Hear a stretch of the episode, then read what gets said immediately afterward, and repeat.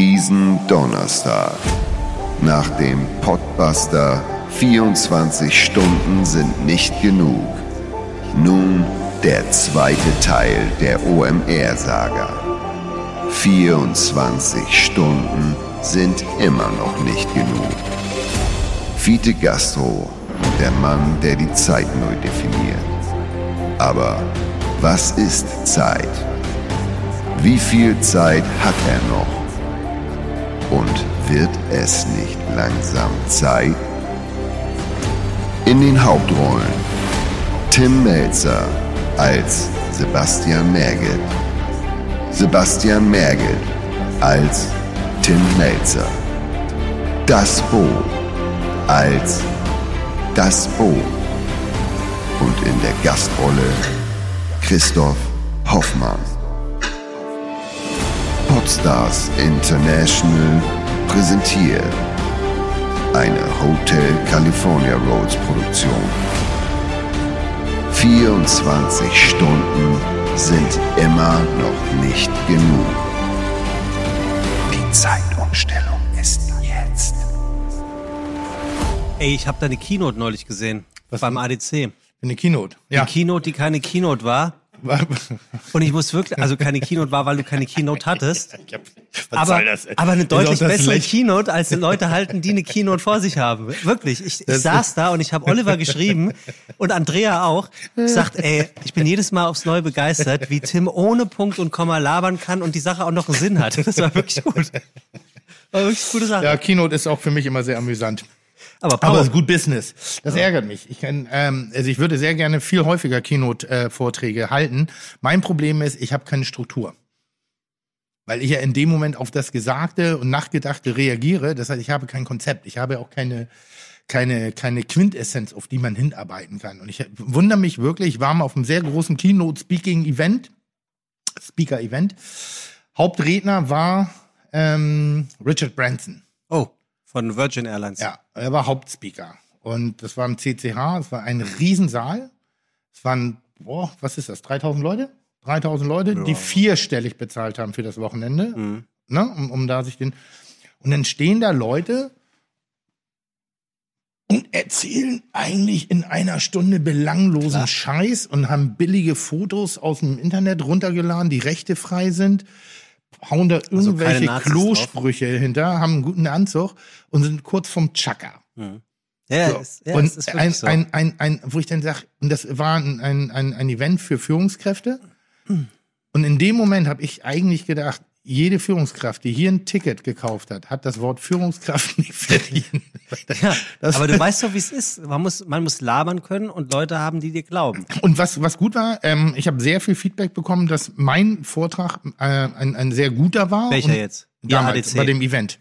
Bei dem, bei dem Event, wo ich war. ADC neulich. Nein, der Damals. große, da Okay. so, so, der Ja. große, der sehr, sehr gut war, ähm, weil ich äh, über Scheitern gesprochen habe. So, einfach über Scheitern, nicht über Mhm. den vermeintlichen Erfolgsweg, weil wenn der kopierbar wäre, dann wären wir alle erfolgreich. Ähm, sondern ganz im Gegenteil über den Umgang mit dem Scheitern und habe das, habe da die Leute emotional auf einer auf einer Ebene abgeholt, dass sie das sehr inspirierend fanden. Und da habe ich gedacht, ja, dann, dann, dann könnte das ja eine Masche werden. Also keine Masche, aber dann ist das vielleicht so der, der eigene Ansatz. Weil, Digga, da gibt's richtig. Ja, natürlich. Ja, klar. Weißt du, was die teilweise kriegen? Ich glaube, Richard Branson hat 160.000 Euro gekriegt, die er dann allerdings spendet. Ja, Ich war noch nicht in der Liga. seiner Stiftung. Nee, aber das ist so, also so, so ich, da, da, ist fünfstellig Ja, aber, drin. aber gib mal ganz ehrlich, Tim, nur weil du Gefangener in deiner eigenen Laberei bist, ist das nicht Ansporn, dass du ein Kino trainierst und im Nein. Jahr fünf Keynotes machst oder zehn? also mein Ansporn ist schon zehn. Mit einer Struktur? Nee, in dem Moment, also ganz ehrlich, wür- würde ich mit einem Technik, mit einem so einer Fernbedienung, ich, ich habe, nochmal, Du hast, hast so einen Kreativdirektor, der hilft dir. Muss man auch sagen, ich war auch bei OMR, ne? Also OMR war, ist ja auch, die machen damit ja auch Business und, und es gibt ja diese Online-Marketing, äh, nee, Rockstars, Rockstars, Days ja, oder ja, wie auch immer ja, die heißen. ja. heißen die so? Ja, Die ja. Days? Der OMR. OMR kurz. Und da waren eben auch bestimmte Leute auf einer sehr, sehr großen Bühne, waren auch viele Leute und so, ich habe gedacht, Ja, ist aber nichts, was ich mir nicht auch im Internet runterladen kann. Und das Nee, hört jetzt der Chef hier bestimmt nicht. nicht gerne. Aber weil es ist schon cool, die Typen mal zu sehen, die solche Erfolgsstories. Und es ist auch schön, dass man aus direktem Munde so ein. Aber ich finde es relativ uninspirierend, weil es ist ja kein Frage-Antwort-Spiel. Ja, aber du lässt doch Geld liegen. Das da, also das, so sehe ich das gerade. Du, du lässt doch eine Einnahmequelle liegen, die du, die du, ein Tim Melzer, definitiv haben könnte zehnmal. Und ich habe das erste Geld, was ich habe liegen lassen, war, als ich mich nicht zum Bundesliga-Fußball habe ausbilden lassen, weil Talent hatte ich. ja, klar. Weißt du, was ich meine? Nee. So, dann bin ich halt kein Supermodel geworden, weil den Körper hatte ich. So, ich Ja, lasse viel Geld liegen. Das muss aber die- schon ein bisschen zu mir. Nee, aber Keynote Speak, also wenn das irgendwelche Leute hören und sie hätten das gerne mal unstrukturiert, Ja. Äh, ähm, oder aber trotzdem emotional und ich würde das gerne, aber nicht Viertelstunde. Viertelstunde ist zu kurz. Ist so gut, ja. Ich hatte, ich hatte ja bei, das war ja noch ganz lustig bei, bei ADC da. Ähm, wir haben zu früh angefangen und trotzdem später aufgehört. habe ich gesehen. Also ich, ich war auch erstaunt, wie das wieder Also, funktioniert. also wenn hat. man Worte wiegen könnte, dann kriegst du bei mir ordentlich Wurst auf den Teller, wenn ich sowas mache. Hast du aber auch gut gemacht. Thema war, glaube ich, The Power of No und du hast auch im Prinzip ja übers Scheitern, also übers Nein-Ja-Sagen gesprochen. Power auf nur. Also man da, gut da, hinschieben. du kannst doch, musst doch keinen erwachsenen Menschen mehr erklären, dass man auch mal Nein sagen kann und muss. Ja, da geht's ja um die Branche und dass die Branche mittlerweile auch mal zum Kunden sagt, sorry, nur weil ihr unser Kunde seid, uns Geld zahlt, können wir dieses Briefing nicht so erfüllen, weil das wäre... Das nicht hab ich uns- gesagt. Genau, das wäre nicht unsere Art von Kreation. Und in dem Moment dachte ich so, ja, äh, guess who's talking, ne? Also weil die Werbebranche sieht ja zu und müsste ja eigentlich das hier und da öfters auch mal machen. Denke ich schon. Ja. Also äh, sicherlich sind ein paar Parameter zu berechnen in der Werbung, äh, wenn ich sie berechnen könnte. Und ich bin nicht schlecht beim Rechnen, also das kann ich noch ganz gut. Äh, äh, äh, äh, wenn, wenn ich die, die Wirkung von, von Werbung besser einschätzen könnte, wenn sie gut ist, dann würde ich auch mehr Werbung machen. Ich mache relativ wenig Werbung, bis gar keine. Hast du das ernst gemeint über dem Zahnpasta-Ding? Ja, das hätte Humor. Er hätte es wirklich. Ja, aber Ich ich hab habe ja wirklich mit Abstand die mieseste Kauleiste im Deut in, den, in der deutschen Medienlandschaft. Also da ist, ist ja wirklich nur noch ein, äh, ich sag mal, ein, obdachloser Bullterrier, französische Bulldogge. Äh, äh, noch schlimmer gesegnet. Oder irgend so ein zusammengebumster Straßenköter, wo vorne ein bisschen Schäfer und unten an den Beinen ein bisschen Dackel, hinten am Schwanz irgendwie Gold Retriever drin ist. Und wenn der dann noch so eine, so eine Bulldoggenfresse hat, dann herzlich willkommen in der Welt, in der Körperwelt von Tim Melzer. Und wenn Mann, dann dieses Unternehmen sagt, wir machen Zahnpasta-Werbung, dann finde ich, das hätte, ich, es macht doch keinen Sinn, wenn eine Sylvie Vandemeis oder wie die heißt, Äh, mit ihren gebleachten Zähnen Zahnpasta-Werbung macht, weil das nicht natürlich ist. nee. So. Und sie ist auch keine Zahnarztfrau. oh Gott, ey. Sind die echt eigentlich? Sind Wer? das echte Zahnarztgattin? Nee, also das glaub, kann ich mir nicht Ich vorstellen. als Zahnarztgattin. ja. eigentlich, eigentlich, eigentlich darf man das, auch so nicht mehr sagen. Mieseste, ey. Boah, ey, dieser Jägermeister, der geht, jetzt wird mir ganz schön in die Birne. Tim. Komm, wir machen noch einen. Ja, nee, ich nicht. Doch, läuft. Nein, ich definitiv Hör nicht. auf. Also pass Hör auf. auf. ich lese eine E-Mail vor, ne? Ja. Eine Hörermail. Ja. Und zwar von, von Jan. Wen hatten wir eigentlich als letztes? Jetzt hörbar.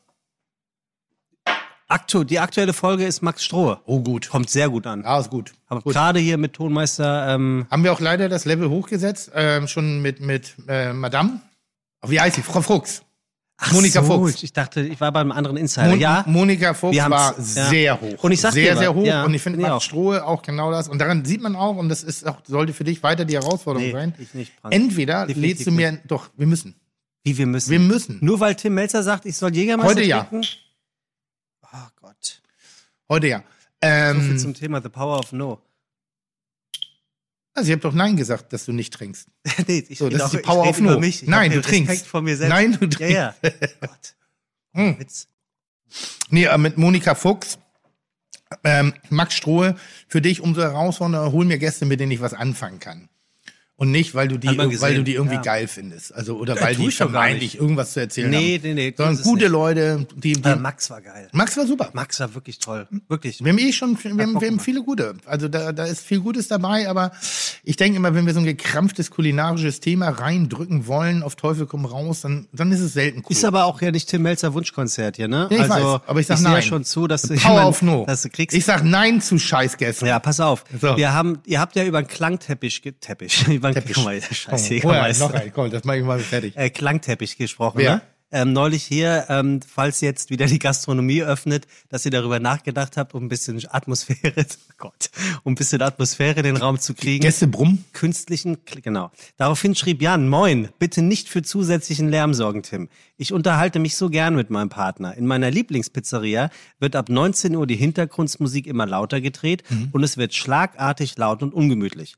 Alle Gäste müssen sich doppelt so laut unterhalten, da das Essen auch äh, dann in der Pizzeria noch super lecker ist, schaue ich halt trotzdem nur, dass wir bis 19 Uhr dann wieder raus sind. Schade. Mhm. Aber irgendwie in Hamburg üblich, obwohl ich niemanden kenne, der das mag. Nun meine Frage an dich. Mhm. Ist das ein Punkt der sogenannten Erlebnisgastronomie? Viele Grüße, Jan Fiete. Der heißt Fiete.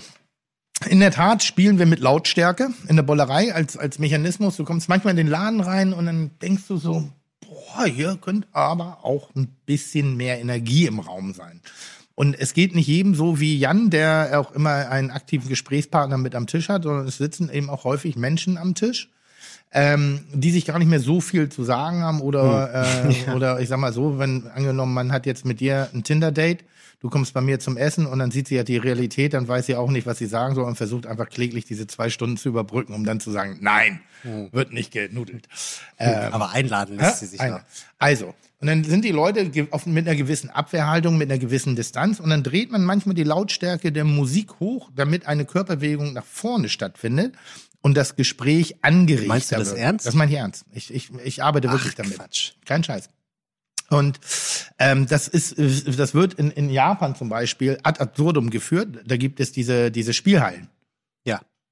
Diese diese äh, Zockerhallen. Also aber die diese Brachial, wie heißen die nochmal? Pachinko.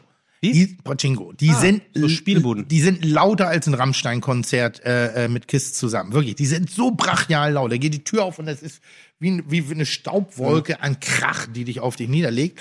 Und da wird auch mit, der, mit dem Lärm gearbeitet, damit man nicht in das Gefühl reinkommt, dass man sich unterhalten könnte, weil das meistens sehr einsame Menschen sind, die sich sowieso nicht unterhalten können, weil sie keinen Partner haben zum Unterhalten. Also mhm. zieht man den Lärm so hoch, damit sie sich hinter dieser, dieser Klangwelt verstecken können, um ihre Einsamkeit nicht zu spüren. Fast ein bisschen was Trauriges. Ja, fast ist gut. Und im Restaurant ist es ähnlich. Manchmal hilft, hilft Krach, um eine Energie reinzubringen. Hilft Lautstärke, um eine Energie reinzubringen. Und da muss man immer differenzieren. Wenn ich jetzt in einem, einem, einem guten Essen bin, wo, also im guten Restaurant bin, wo Essen auch wirklich eine Wahrnehmungsrolle spielt, im Sinne von Kreation, Kreativität oder vielleicht auch ein bisschen einer gewissen Ernsthaftigkeit, bin merke ich, wenn die Ruhe da ist, dass ich das Essen mehr genieße, mhm. mehr wahrnehme. Wenn es lauter wird, genieße ich den Abend mehr, aber das Essen ist schneller vergessen. Mhm. Also das ja. ist, ein, es ist, ist ein Parameter, mit dem kann man spielen, wie mit Temperatur. Tut zu warm darf es nicht sein, zu kalt darf es nicht sein. Du musst eine gute Raumtemperatur haben und genauso ist es mit Krach. Tut dir ein Gast leid, den du im Gastraum siehst, der alleine essen geht? Machst Nein, du dir Gedanken nicht. drüber? Nein, überhaupt nicht. Ganz im Gegenteil. Ich gehe sehr oft alleine essen bin viel, viel unterwegs. Und wenn, wenn, wenn ich auf Reisen bin, genieße ich das manchmal einfach niemanden um mich drum herum zu haben. Ich gehe sehr gerne mhm. alleine essen. Und ich finde, das ist auch, es hat ja selten was, einfach, es ist so, Essen kann ja auch mal einfach ein Ruhemoment sein. Und, und, und, also Ruhe im Sinne von einfach mal gucken, beobachten. Mhm. Das wird mir ja genommen. Ich darf ja in Deutschland nicht mehr gaffen, weil die meisten erkennen mich oder viele erkennen mich und äh, dann nehmen ja, sie stimmt. sofort Blickkontakt zu mir auf. Das heißt, ich gucke immer latent zu Boden oder irgendwo in so einen schwammigen Raum im, in, in, ins Nichts. Aber wenn ich im Ausland bin, leck mir am so wie unangenehm. Also ich kriege immer Anschiss von meiner Tischbegleitung. Hör auf damit! Ja, was machst du? Furzen, schmatzen? Nee, ich, ich starre. Ich also. starre Menschen an. Ich, ich gucke wirklich so, wenn du da jetzt sitzen würdest, so wie du da sitzt, dann würde ich echt so. Aber weswegen? Also um zu provozieren? Ich, oder? Nein, weil, weil ich, weil, weil ich beobachte. Okay. Aber ich verliere mich dann in der Beobachtung und bin dann manchmal so wie, äh, also schon unangenehm.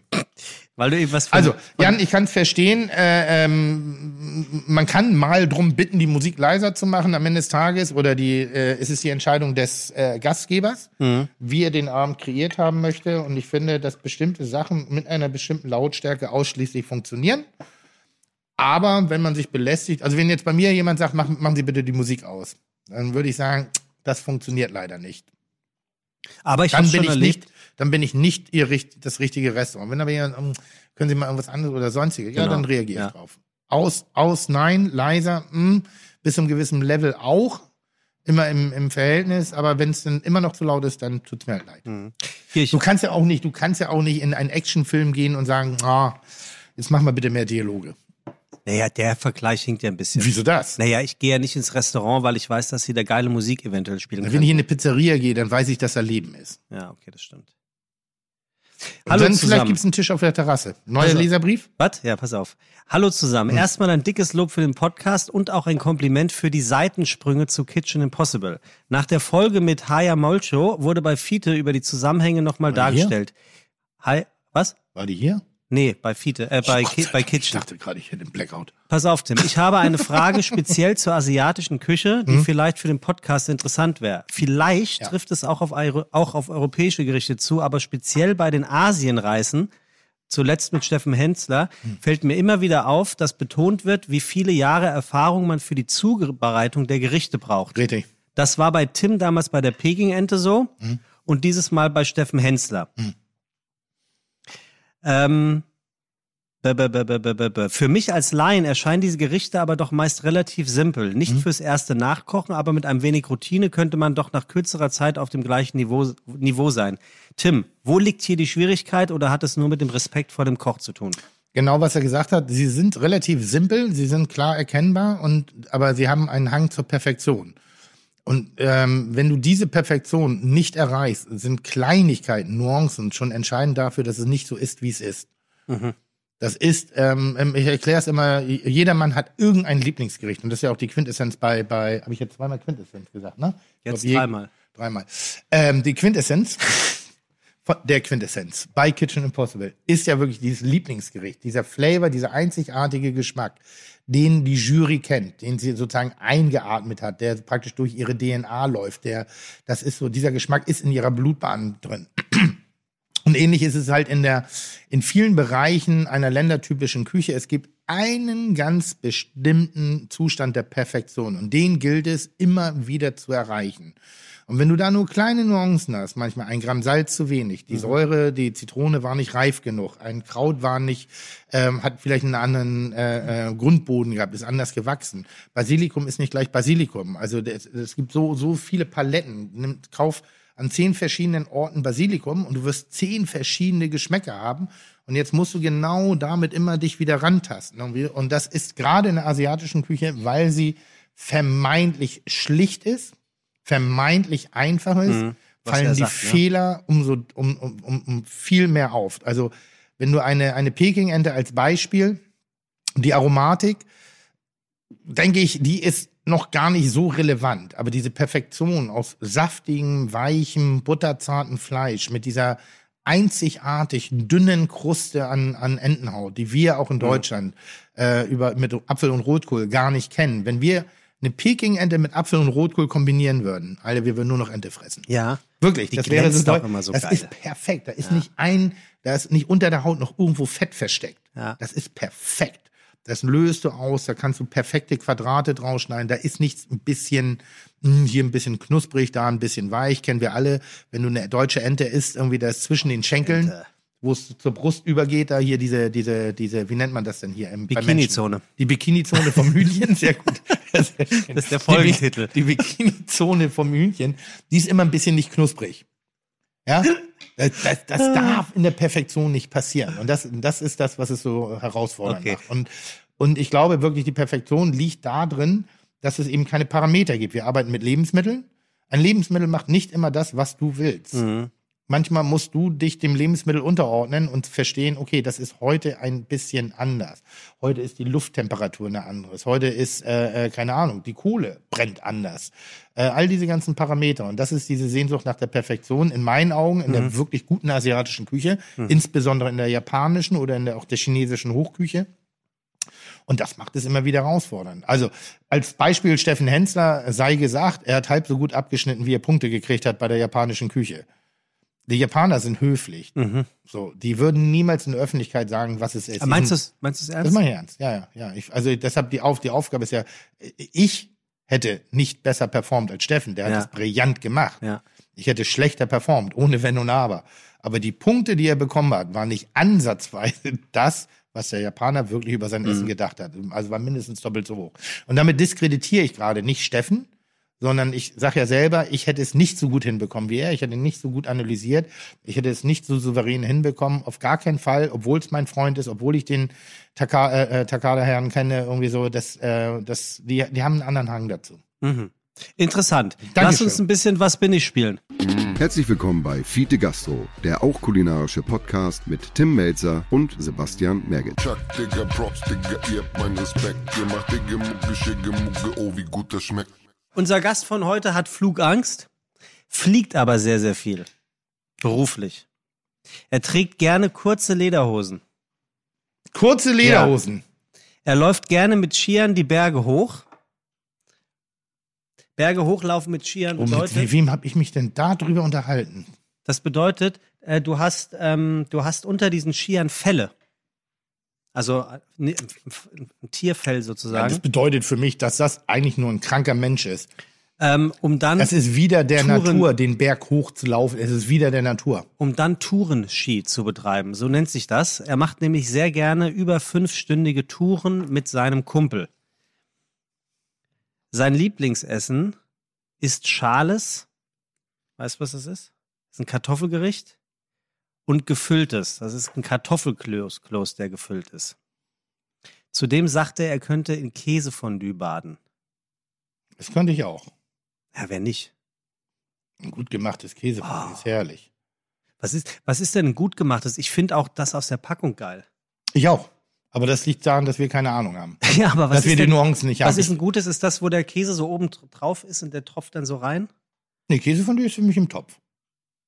Das ist von, du meinst Raclette. Ach, das war Raclette, genau, ja. Nee, Käsefondue ist für mich, nee, ich glaube einfach, dass du die perfekte Bindung hast, nichts körnig, nichts Grisseliges auf der Zunge.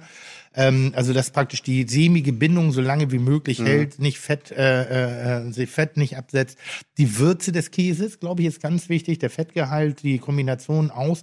Und wenn du mal keinen Käse hast, ist auch ganz wichtig Kirschwasser. Kirschwasser, wollte ich gerade sagen. Ist ganz wichtig. Und was für ein Brot? Bist du eher Weißbrot oder Graubrot? Dann? Nee, ich bin so eins, ähm, und ich weiß leider nicht genau, wie das heißt. Ich hab, das, das Schöne ist ja, wenn mich was begeistert, dass es mich nicht interessiert.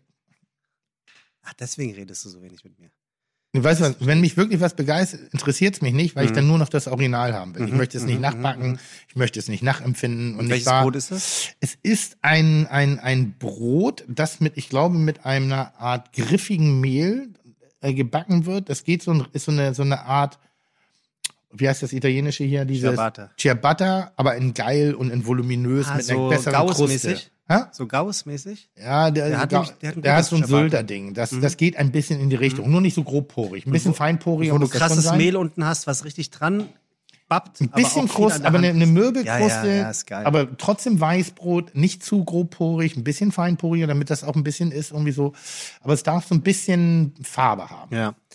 Ich gehe ein bisschen konkreter an unseren Gast oder an unseren Gast. Er ist im Saarland geboren, in Schwaben aufgewachsen. In Stuttgart hat er den Beruf des Reiseverkehrskaufmannes abgeschlossen und unter anderem im legendären American Colony Hotel in Jerusalem gelernt.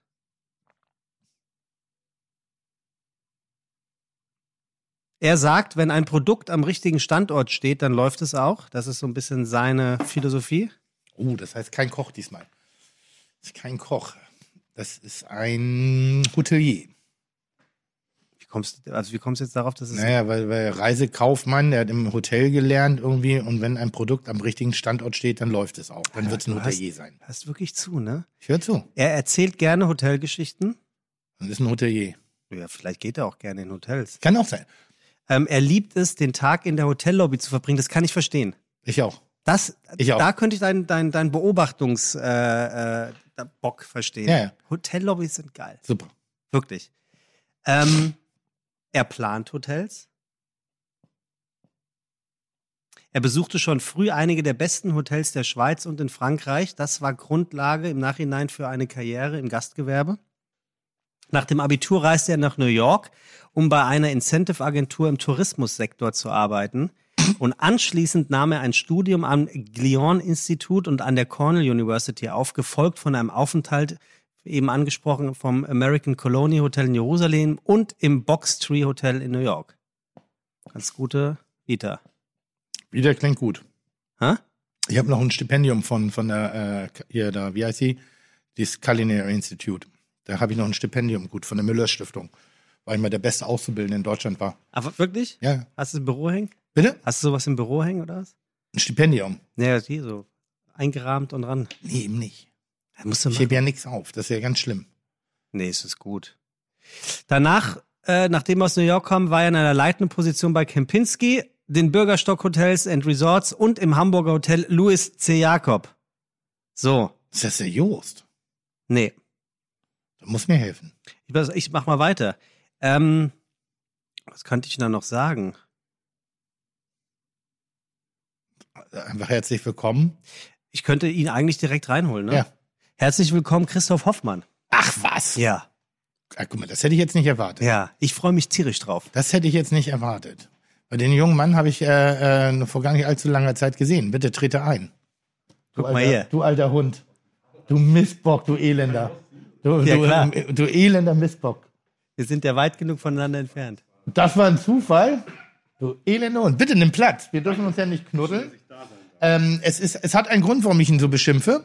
Ja, da bin gespannt. Weil wir. Oh, das ist mal clever. Das Gastgeschenk wird nicht vergessen. Ähm, packe ich gleich aus. Wir haben uns gerade unten vor der Tür getroffen. Wir fuhren mit, mit weißt du was, Fahrrad- Tim? Na, was denn? Wir fuhren mit dem Fahrrad. Er fuhr mit dem Fahrrad und er ganz souverän. Und ich dann so, hey, hallo, und, und wie läuft's bei euch so? Und das war der Grund, warum ich gerade zu spät war.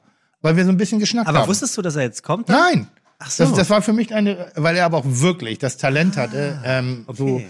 Einfach so, ah, er fährt noch mal zwei Meter weiter und blieb, ja Mensch, hallo, und äh, wie läuft's denn so? Und Danke, dann hat er, haben wir ganz kurz mal Corona durchgeforstet und äh, aktuelle Gastroszene, deshalb können wir eigentlich auch aufhören jetzt. Bisschen geheult. Ich habe alle, ich habe alle Informationen, die ich benötigt habe.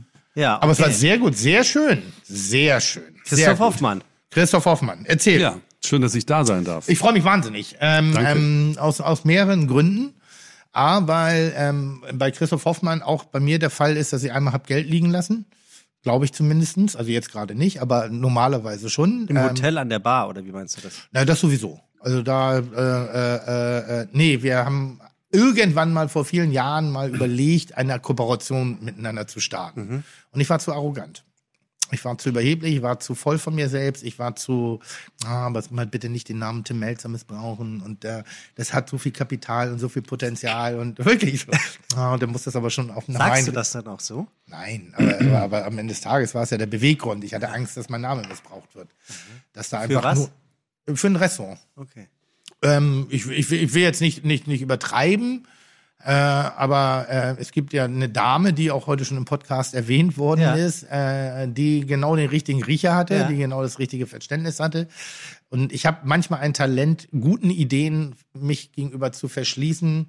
Erzähle ich gleich noch eine Geschichte, um einfach unfassbar dumm zu sein, um an der falschen Stelle an, aus Angst oder aus, aus, aus, aus, aus na, Zweifel Mhm. sozusagen nicht der guten Idee zu glauben, die derjenige an den Rand trägt. Hast du ihn auch als arrogant damals empfunden, Nein. als er das. Überhaupt ich, nicht. Überhaupt nicht. Ich bin auch nicht Nee. arrogant. Na, in der Art, wie du abgesagt hast, hast du Ja. Nein, das ist nur ich. Da, da gab es gar keine Absage. Äh, Das verlief einfach Man nur ganz charmant im, im ich Sand. habe einfach nicht zurückgerufen. genau. Ach, stimmt gar nicht. Ja. Das ist überhaupt nicht wahr. Christoph Hoffmann, ähm, du, du hast ein, ein, ein, ein sehr schönes äh, äh, Intro geliefert, allerdings Ja. wäre ich da ums Verrecken nicht drauf gekommen. Überhaupt nicht. Denn für mich stehst du für eine urbane, moderne, äh, zeitgemäße äh, Hotellerie oder Gastro-Hotellerie im Wesentlichen, allerdings mit einem wirklich ganz großen Minus, das erwähne ich jetzt und dann brauchen wir nie wieder drüber reden. Ihr habt keinen Roomservice, das macht mich wahnsinnig. Das macht Mhm. Doch, wir haben mich wo? seit, seit zwei Monaten haben wir Room Ja, Service. vielen Dank. So, seit zwei Monaten darf ich nicht mehr im Hotel wohnen, Ja, also genau. deshalb kriege ich davon nichts mit. Dafür haben sie an der Bar ist aber Roomservice. wirklich toll, gute Leute, urban, 25 Hours Genau. und Bikini. Vielleicht lese ich ganz kurz mal äh, kurz vor, wer hier eigentlich sitzt, weil das ist wirklich irre, ähm, was auf die, in dieser Vita alles passiert ist. Christoph Hoffmann beurteilt mit Enthusiasmus, Mut und einem gewissen Augenzwinkern Hotelstandorte, um dann mit lokalen Partnern maßgeschneiderte Hotelprodukte für urbane Nomaden, Tagträumer und Nachtschwärmer zu entwickeln, die Abwechslung in die graue Stadtwüste bringen sollen. Und weil für ihn 24 Stunden pro Tag offensichtlich nicht genug sind, hat er sich 2005 dazu entschieden, einen seiner Gedanken maßgeschneidert umzusetzen, seinen Gästen an jedem Tag ihren Aufenthalt des gefühlt 60 Minuten mehr Zeit zur Verfügung zu stellen, die 25 Hours Hotel Company. Seitdem hat Christoph Hoffmann die Gruppe zu einem globalen Portfolio von 13 Hotels geführt und plant gemeinsam mit dem Anteilseigner Aker Hotels 25 Hours neue Häuser in Florenz, Dubai und Kopenhagen. Klar, das alles war vor Corona. Übrigens genau wie der geniale Kuh, eben von Tim angesprochen, Haya Molcho und ihre Bagage in das eine oder Ja, andere jetzt nicht drüber reden. 25, 25 Hours einzuziehen und ihr Restaurant Neni gleich mit reinzulassen. Oder dem Basilikumflüsterer Jörg Meyer, der seit ein paar Jahren in diversen Häusern seinen Trinkspruch 7CL sind Liebe feuchtfröhlich Taten folgen lässt. Hört sich alles in allem ganz cool an und man muss sagen, so alles in allem sieht Christoph Hoffmann auch ganz cool aus. Lässiger Look, E-Bike aus Überzeugung und sein Büro ist immer dort, wo er gerade ist. Der feine Herr Hotelier hat ganz offensichtlich keinen Bock mehr, sich den seinen Beruf vorherrschenden Konventionen, Konventionen unterzuordnen. Und wisst ihr was, Fites? Muss er auch nicht, denn im Prinzip visualisiert das Mastermind von 25 Hours genau das, was den Erfolg der Firmenphilosophie ausmacht. Lässigkeit, Toleranz und eine große Portion Nonkonformismus. Im Prinzip wie ich und im Prinzip wie du, Tim. Herzlich willkommen bei Fide Gastro, Christoph Hoffmann. Vielen Dank. Guter Typ. Das wird sich rausstellen. Was? Erste Frage, gehört dir. Ja, äh, Christoph. So. Ich, wir haben äh, hier Jägermeister ich, und ich bin tatsächlich ein bisschen. Aber ich würde noch einen nehmen. Ich nicht, auf überhaupt gar keinen Fall. trinkst Tim, auch nicht, ne? Tim, dir gehört die erste Frage an Christoph. Jägermeister. Nö, noch nicht. Nö, Vielleicht später. Tim, dir gehört die erste Frage an Christoph. Ja, ähm, ich habe 25 Hours vor.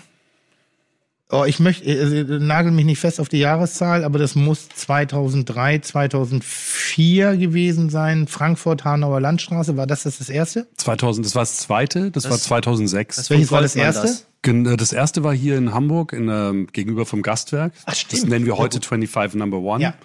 Und äh, in, Sebastian hat es gerade so schön dargestellt, als wäre ich der Einzige, der das Ganze in die Wege geleitet hätte. Ähm, da sind noch ein paar andere dabei. Ihr die seid eine fröhliche sind. Trümmertruppe. Genau. Da muss man wirklich sagen. Also Ja. Trümmertruppe ist voller Respekt Ja. ausgesprochen, aber ganz ehrlich, wenn du den Haufen auf einen Schlag siehst irgendwie und dann packst du den irgendwie einen Ferrari unter die Also Arschback ich mit goldenen einen und Felgen, das ist Adi würde, Goldmann und würde, das würde passen. Ja, und also zu Adi komme ich gleich. Ja. Äh, davor war Kai, Kai Hollmann. Ja. Äh, Kai hat's eigentlich erfunden, um ehrlich zu sein. Äh, Kai hat zuerst das Gastwerk realisiert vor vielen Jahren, 1999, und hatte dann gegenüber Ah, das wusste ich nicht. Eine Büroimmobilie stehen, eine leer, fast leerstehende und hat gesagt, komm, irgendwie können wir da auch irgendwie ein Hotel machen. Und äh, so entstand zum ersten Mal äh, die Idee eines 25 Hours Hotels. Und er hatte damals auch ein kleines Brainstorming mit den Jungs von Design Hotels und so entstand der Name. Ich glaube, wir haben den ein wenig geklaut von 25 Records, für die, die früher äh, in der gut. Galeria waren. Sehr, einer Äh, meiner cooler Lieblingsläden. Laden, äh, wo nur 25 Schallplatten, also Ja. CDs kuratiert Ja. wurden damals. Und es war Inspiration nebst vieler andere Dinge. Und ich habe damals noch artig als Stellvertreter von Joost, Joost Deitmar, im Louis C. Jakob gearbeitet. Da kommt auch die Wasserwelle. Ungefähr zeitgleich. Bitte? Da kam auch die Wasserwelle, die anfängliche. Ja, genau. Also das ist ja so ein, so ein Hamburger Kaufmannslook, dass so vorne das erste Drittel ein bisschen angegelt wird und hinten kommt eigentlich, wenn Ja, stimmt. böse ist, so ein leichter Mini-Pli. Ist Ja, kein ja. Mini-Pli, aber dann Mhm. wälzt sich das so ein bisschen nach hin und damit äh, sign- man, signalisiert man, man ist hanseatischer Kaufmann. Damals, damals äh, trug ich auch neben, neben Joost auch noch Anzug. Und wir wurden manchmal ähm, heimlich, glaube ich, die Gegelten und die Gelackten genannt. Also, habe ich so nicht gesagt, aber ich würde es bestätigen. Ja. Äh, äh, Der Jost, Stelle. auf den du vorhin kurz Ja. getippt hast. Ah, okay. Und äh, wie, wie läuft Jost heute rum? Auch ähnlich wie du? Ähm, Joost Etwas ist auch ein legerer? bisschen lässiger geworden, äh, in vielerlei Hinsicht. Ähm, Was lebt macht der jetzt? Äh, Joost hat äh, ein kleines Hotel gepachtet in südlich von München, in Bad Aibling. Und wir sind nach wie vor ähm, eng äh, verbunden und tauschen sie uns oft aus. Aber er vermisst Hamburg ein bisschen. Das glaube ich. Das glaub ich. Ja. glaube, also gerade jemand, der, der, war ja ein Icon auch in Hamburg, ne? Ja, muss man einfach sagen. absolut. Also es ging schon ein, ein sehr lei leises, aber ein, ein, ein sehr tiefes Raunen hier durch die Szene, Ja. als äh, er sozusagen sich beruflich verändert hat Ja. oder verändert wurde. Je Ja. nachdem, das ist, äh, glaube ich, Ja. bis heute noch nicht ganz geklärt. Weil ähm, ich glaube wirklich, dass, dass Joost einer derjenigen ist, der für die Hamburger Hotellerie, Gastronomie äh, äh, so viel getan hat, so viel für das Erscheinungsbild getan hat, dass Hamburg auch als touristisches Mecker, muss man einfach sagen, auf, auf, auf hohem Niveau, ähnlich wie Ingo Peters, auch gehört für mich zur selben Riege. Das sind vielleicht die zwei Menschen, die so eng in Verbund sind mit dem Produkt, was du gesagt hast Absolut. äh, eine, eine Einheit, eine Metamorphose eingegangen sind. Also es war wie, also es war einfach perfekt. perfekt, perfekt, perfekt. Jemand Ja, besseren wirst du nicht finden können. Er hat die Aufbauarbeit geleistet, er Ja. hat das Bild geprägt, er hat den Stil geprägt. Vielleicht hat er sogar ein bisschen äh, äh, Hamburg geprägt, auch in der Ja. Nummer. Und als es ist Louis C. Jakob, ist eines der schönsten Mhm. und, und exquisitesten Häuser hier in Hamburg. Ticken außerhalb für mich, also eigentlich ist es Vorort, es geht Mhm. Richtung Blankenese, äh, sehr schöne Hochzeitskirche auf der anderen Seite, toller Elbblick, äh, sehr individuell geführt, einer meiner schönsten gastronomischen Momente dort mit Henrik Thoma verbracht, der mich als kleinen Kackkoch da wirklich fürstlich bedient hat, mit dem preiswertesten äh, Essen und dem billigsten Wein, mich aber nach Hause geschickt hat, als ob ich der Scheich von Dubai bin. Also er hat mir eingef also es war dieses, dieses dezidierte, genauso, diese, ja. diese Zwischentöne zu treffen. Das war schon, und ich Ja. glaube, dass da maßgeblich Joost auch dran beteiligt ist, diese Treue, diese Bereitschaft zur Ja. Entwicklung und eigentlich ein Verlust für Hamburg. Ja. Also, wenn man böse ist, und ich, ich, ich, ich meine das jetzt nicht, aber ein bisschen ist auch die Farbe weggegangen ja, also. Also ohne, ohne jetzt dem Nachfolger nahe treten zu wollen oder so, aber das ist einfach so, Für mich war, für mich war das Jakob ähm, so eng verbunden mit Jost. Jost Ja. war für mich die Seele des Hauses und Ja. er hat, der, der war ja nicht Direktor, sondern der hat wirklich, der war Unternehmer dieses Hauses, Ja. auch wenn es Horst Rahe gehörte. Aber das war schon schön und ich habe ganz viel gelernt von ihm, von Thomas Martin, von Hendrik. Ja. Äh, ich kann mich noch erinnern, als ich das erste Mal damals, ich durf, ich war dort verantwortlich für Sales und Marketing. Also ich war so der Schwätzer, der keine Ahnung hatte, vor allem aus der Sicht der Gastronomen, äh, weil ich halt immer nur gekommen bin, um zu fressen und zu saufen Mhm. Ja. mit Kunden. Ja. Also so die ganz beliebten. Ja. Und, ähm, oh, die, hab, die und hasse ich bis heute. Hendrik hatte, ja, ja, schrecklich. Raucht's auch. Und Hendrik hatte damals, der hat's, der hat's echt toll gemacht. Der hat jeden toll serviert, auch die Leute, die keine Ahnung von Wein Ja. hatten. Und ich hatte so nicht richtig viel Ahnung, habe Ja. aber so getan, als ob. Und einmal gab's einen Cloudy Bay. Das war zum ersten Mal. Und ich werde nie den Das Spruch vergessen von, von ein Grau- Weißwein aus Neuseeland, das ist äh, Sauvignon, ne? Sauvignon Blanc. angesagt Ich glaube, Sauvignon ne? Blanc. Mittlerweile sehr, sehr kommerziell, aber damals war es halt Teuer. so noch eine Hendricksche Entdeckung. Und ich weiß noch, wie er damals sagt, ich saß mit einem Kunden da, ich kann mich nicht mehr erinnern, äh, wenn du diesen Wein trinkst, ist es, als würdest du in eine Wiese, äh, in eine frische Wiese in Neuseeland reinbeißen. Das war für mich so, so. Das hat er Und Hendrik jetzt Thoma hab ich dann- gesagt. Ja, hat er gesagt. Und dann dachte ich, ich probiere den mal und dann habe ich echt die Wiese geschmeckt. Ähm, Werde ich nie vergessen. Das ist geil, wenn jemand Geschmack bildlich darstellen kann. Tim Raue Ja. kann das auch hervorragend. Also praktisch die Assoziationsketten sozusagen starten, die die Zunge im Hirn auslösen. Und Hendrik hat ja zwei, der hat ja zwei, nicht zwei Gesichter, aber zwei, also im, im äußerst konservativen Louis C. Jakob, das fiel mir ja auch sehr schwer zu arbeiten. Ähm, wenn Hendrik dann in die Umkleidekabine gegangen ist, hat man sein wahres Ich gesehen, weil es, äh, er war voller Tattoos. Und das fand ich sehr cool damals. Eben diese zwei, zwei Welten, die. Was keiner weiß, Hendrik Thoma hat 23 Piercings. Okay. Ja. Das stimmt auch jetzt? Ja? Das stimmt Ja? Nö, aber Nein. ich mach mal, ich wollte mal die Gerüchteküche befeuern. gut, ja, ich frage nur deswegen, weil ich und, dachte, und, die wären Hälfte, 24 ja, und die Hälfte unter den Hüften. in der Bikini-Zone. in der Bikini-Zone. Also einfach mal ein Gerücht in die Welt Mhm. setzen. So. Und, und, und unter seinem schicken Anzug trägt er auch immer nur Latex. Deswegen quietscht und klimpert das auch. Ähm, wie, also du, was im Luzi Jakob, weil lustigerweise, also wenn, wenn ich das jetzt so höre, mir war die Geschichte gar nicht bekannt oder nicht bewusst, ist es ein bisschen wie ich.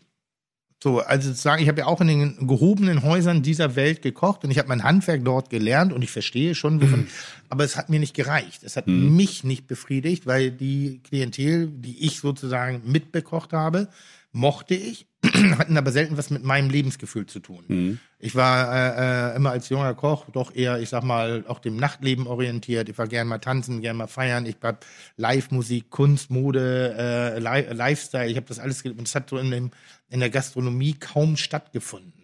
Und deshalb war bei mir so die Inspiration London natürlich. New York wollte ich ur- ursprünglich mal arbeiten, bin aber nie reingekommen. Bin nach London gegangen, habe diese Vielfalt der, der, der wirklich lebendigen, nicht dienstleistungsorientierten Gastronomie, sondern gastgeberorientierten. Also Konzepte, Welten, Emotionen zu verkaufen. Das habe ich äh, äh, da lieben gelernt. Und das muss ich sagen, hat eben 25 bei mir auch ausgelöst. Ähm, ich habe damals meine Ausbildung im Interconti gemacht und während der Ausbildung konntest du in jedem Interkontinental auf der Welt umsonst wohnen, wenn der Belegungs, wenn es ausgebucht war. Wenn es eine bestimmte Prozentzahl an der Ausbuchung erreicht hat, konntest du für 10, 20 Prozent des eigentlichen Übernachtungspreises wohnen. Das heißt, ich habe Interconti New York Fifth Avenue gewohnt mit einem Monatseinkommen von 650 Mark. So, aber ich konnte da wohnen. Ich konnte mir das Interconti und all diese ganzen Dinge. Und ähm, fand, ich, ich bin immer noch ein Riesenanhänger von Grand Hotels. Ich bin ein, ein großer Freund von Relais Mein- und Chateau, also von Ja. diesen kleinen, muckeligen, liebevoll inhabergeführten, ein bisschen personifizierten, Mhm. romantischen oder so wohnlichen Hotels. Und dann gab es eine Lücke. Es gab lange, lange, lange, lange, lange eine Lücke, nämlich, ich, ich weiß nicht, ob ich das damit despektierlich sage, eine Art Clubkultur Mhm. wo man als junger Mensch gerne abgestiegen ist. Nicht, weil es billig und scheiße war, sondern äh, weil es preiswert und auch das Weltgefühl mitgenommen hat, also mein Lebensgefühl. Und ich weiß noch, wie ich das erste Mal da eingecheckt bin, da wart ihr ganz stolz auf ein Zimmer, das ist das Einzige, was ich kacke fand, was kommt, aber das liegt am Material, was komplett mit Jeans eingerichtet ist. Ah ja, das war unser zweites Frankfurt, Frankfurt. Hotel. Das war das Levis. Das nannten wir 25 Hours Hotel Levi's. Ähm, Nee, nee, es war ein Zimmer in, in der Hanauer Landstraße. Ach, es war in der noch, Hanauer, okay. es war genau in der Ja, Hanauer ja, Landstraße. ja.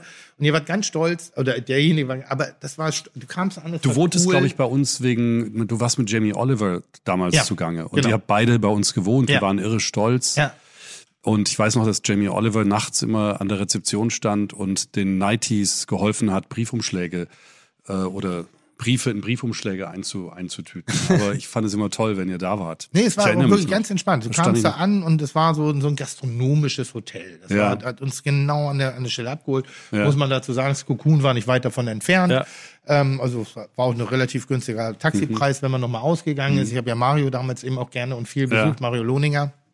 Ähm, und es war schon so, bam, ja, das ist gut. Das ist Mhm. richtig, richtig, richtig, richtig gut. Auch die Gastronomie wart ihr so die ersten, die in einem Hotel mal versucht haben, junge Hotelgastronomie anzubieten. Ja, wobei ähm, dir mag es gar nicht aufgefallen sein, aber die Gastronomie war, und damit begann eigentlich schon die Idee davon, wie wir mit Gastronomie umgehen. Einer meiner Mitstreiter, Adi Goldmann, den ihr auch kennt, hat immer großspurig gesagt, äh, ihr Hoteliers, ihr habt gar keine Ahnung von Gastronomie. Recht hat er. Und dann habe ich natürlich immer geschimpft, aber recht hat gesagt, recht hat er eigentlich, wobei ich natürlich auch für mich in Anspruch nehme, zu wissen, was gut ist, aber im tiefsten Inneren hat, haben Hoteliers nicht wirklich, mit Ausnahmen Ingo Peters, Jost Deitmar, solche Ja. Hotels, Äh, die gehen damit anders um. Aber ich bin immer sehr respektvoll mit Gastronomie umgegangen und habe im tiefsten Inneren auch Adi recht gegeben und habe dann gesagt, pass auf, Adi, wenn wir eh keine Ahnung haben von Gastronomie, warum machst du es dann nicht selber? Und das war damals für uns natürlich ein Riesenvorteil, weil Gastronomie im Gegensatz zu Hotel auch viel länger braucht, um, um Geld zu verdienen. Und wir waren ja damals ein kleiner Laden. Wir haben 25.000 Euro an Stammkapital zusammengebracht. Jeder von uns vier Gesellschafter äh, 25 Prozent. Und dann habe ich ein kleines äh, Pre-Opening-Budget verhandelt mit Adi als Verpächter. Adi gehört die Immobilie. Und wir haben gesagt, Adi, komm, dann mach du die Gastronomie. Und wir waren, Adi und ich waren damals auch schon Freunde und wir waren beide irgendwie so ein bisschen romantisch unterwegs und haben gesagt, hm, wir könnten doch irgendwie so ein ähm, Bistro wie Süd, in Saint-Tropez. Irgendwie so ein kleines, schönes süd- südfranzösisches Bistro war die Idee. Aber die, das Das ist übrigens eine Idee, die in den 90ern sehr angesagt. schräg, schräg Ja. 2000er Genau. wollten das alle haben. Ja, ja, klar. Ich auch. Ja. Die Ja, Ausnahme. weil, weil man irgendwie so diese Sehnsucht auch Ja. hatte. Und, und äh, Adi hat sich dann breitreden lassen, zum Glück, äh, zu sagen, ich mache das selber, ich suche mir irgendwie meine Kompagnons. Und so kam relativ bald Thomas Haus, der vorher äh, lustigerweise in Hamburg im, im, ähm, im Cox war als Sous-Chef. Und Thomas Haus hat dann das sogenannte Goldmann-Restaurant mit Leben erweckt. Kennt ich den nur aus dem, aus dem, aus dem Cox oder, kann die, oder hatte ich irgendwas mit dem zu tun? Ich weiß nur, dass wir reinkamen und es war, Ja, also wir waren bekannt miteinander. ja.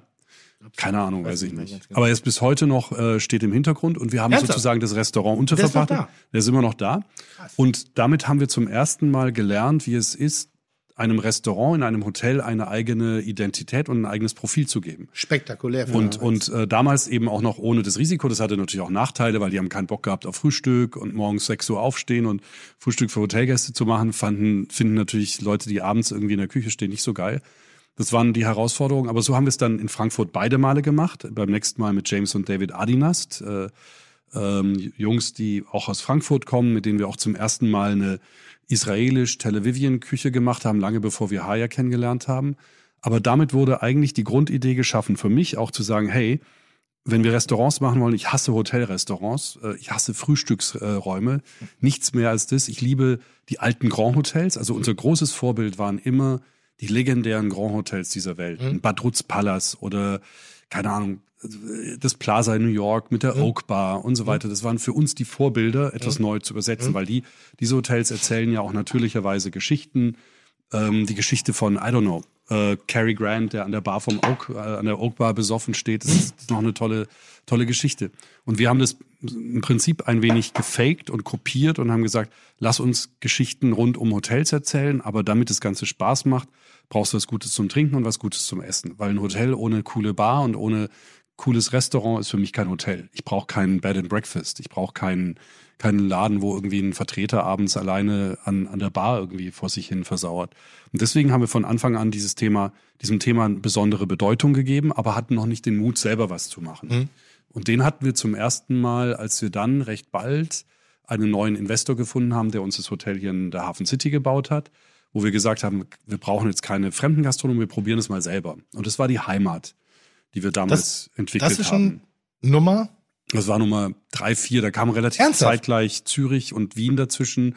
Wollte ich gerade sagen, also da hattet ihr schon eine Präsenz in meinem Ja, Kopf. Also da war ja. das für mich schon Kette. nee, nee, nach Frankfurt. Also Kette wollen wir heute noch nicht sagen. Aber seid ihr aber. Aber nach Frankfurt Ja. ging es echt richtig äh, steil bergauf. Und seitdem haben wir bis vor zwei Monaten eigentlich auch nie, äh, wirklich nie eine echte ähm, ähm, Downturn erlebt. Aber Gastronomie war immer ganz wichtig. Und um vielleicht kurz auf meine, äh, auf Haya zurückzukommen, die, die ich kennengelernt habe, als ich in Wien äh, das Hotel entwickelt habe und abends immer in den Naschmarkt gegangen bin. Sami Molcho, ihr Mann, war mir, war mir, war für mich schon ein Held, weil ich den, ich hatte ein Buch von ihm damals in der Schule bei uns, als ich noch ein Kind war, hat man Sami Molcho studiert. Äh, Und zwar war er ja ein Pantomime-Künstler, fast so bekannt wie Marcel Marceau, und hat sich dann später mit Körpersprache beschäftigt. Und es gab ein Buch über Körpersprache, das wurde bei uns in der Schule hoch und runter gelernt. Und ich saß irgendwann mal mit In der ihm- Schule. In der Schule, als ich so 15, 16 war, ja. Okay. Und irgendwann äh, saß ich am Naschmarkt und sah den lockigen Sami Molcho, dam damals auch schon viel älter, mittlerweile ist er Anfang 80, aber immer noch topfit.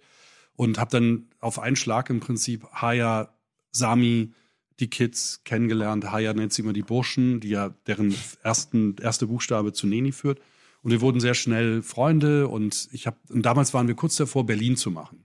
Und da habe ich eben Haya angesprochen, so wie ich dich auch angesprochen habe, gesagt, Haya, wäre das nicht geil, wenn wir, und damals gab es ja nur ein Neni, das war, gab es nur in, in Wien. Und so haben wir dann begonnen, darüber nachzudenken und es führte dann dazu, dass wir das erste Neni in äh, Wien gemacht haben. Und damit haben wir dann auch wirklich dann auch die Grundlage geschaffen, dass wenn wir Gastronomie machen, dass sie eine eigene Identität haben muss. Und so kam es dann zu Rainer, mit dem wir den Paris Club, also Rainer Wendt, mit Jörg, mit Rainer haben wir den Paris Club in Düsseldorf gemacht und natürlich die Boilerman Bars mit Jörg, was eine Legende ist und wo wir extrem viel gelernt haben und wo wir uns auch immer ähm, reiben. Und das ist ja auch das Wichtige, dass man, dass man, wir als Hoteliers eben auch die, die Menschen haben, die uns sagen, Jungs, ihr habt keine Ahnung, wir müssen das irgendwie anders machen. Und das ist eben das Schöne, diese Balance und diese Reibung herzustellen. Wie, ähm, ähm, soweit du es sagen kannst, ähm, und ähnlich wie bei mir in der Gastro, ich habe eine Kalkulation, ich kann ungefähr darstellen, wie ich zu meinem Geld komme. Wie funktioniert Hotellerie? Das habe ich mich schon sehr oft gefragt. In einigen Bereichen, äh, was das Luxussegment angeht, denke ich, das kann nicht funktionieren. Ja, Und in einigen Bereichen des Luxussegments sage ich, Alter, kriegt euch in den Griff. okay. Entspannt euch mal wieder. ein Aber du, bisschen. du meinst jetzt von Investitionen und Ja, wie, wie rechnet man, Ja. auf was für einen Zeitraum? Also ich habe ja ungefähr, also wenn ich eine Gastronomie habe, dann gehe ich erstmal von einer Halbwertszeit von fünf Jahren aus. Das ist, wenn so, wo ich sage, wenn ich gut am Markt bin und nicht viel nachbessere, sollte ich fünf Jahre relativ souverän bestehen. Manchmal setzt es zeitverzögert ein. Also wenn das erst nach einem Jahr läuft, habe ich nochmal fünf gute Jahre.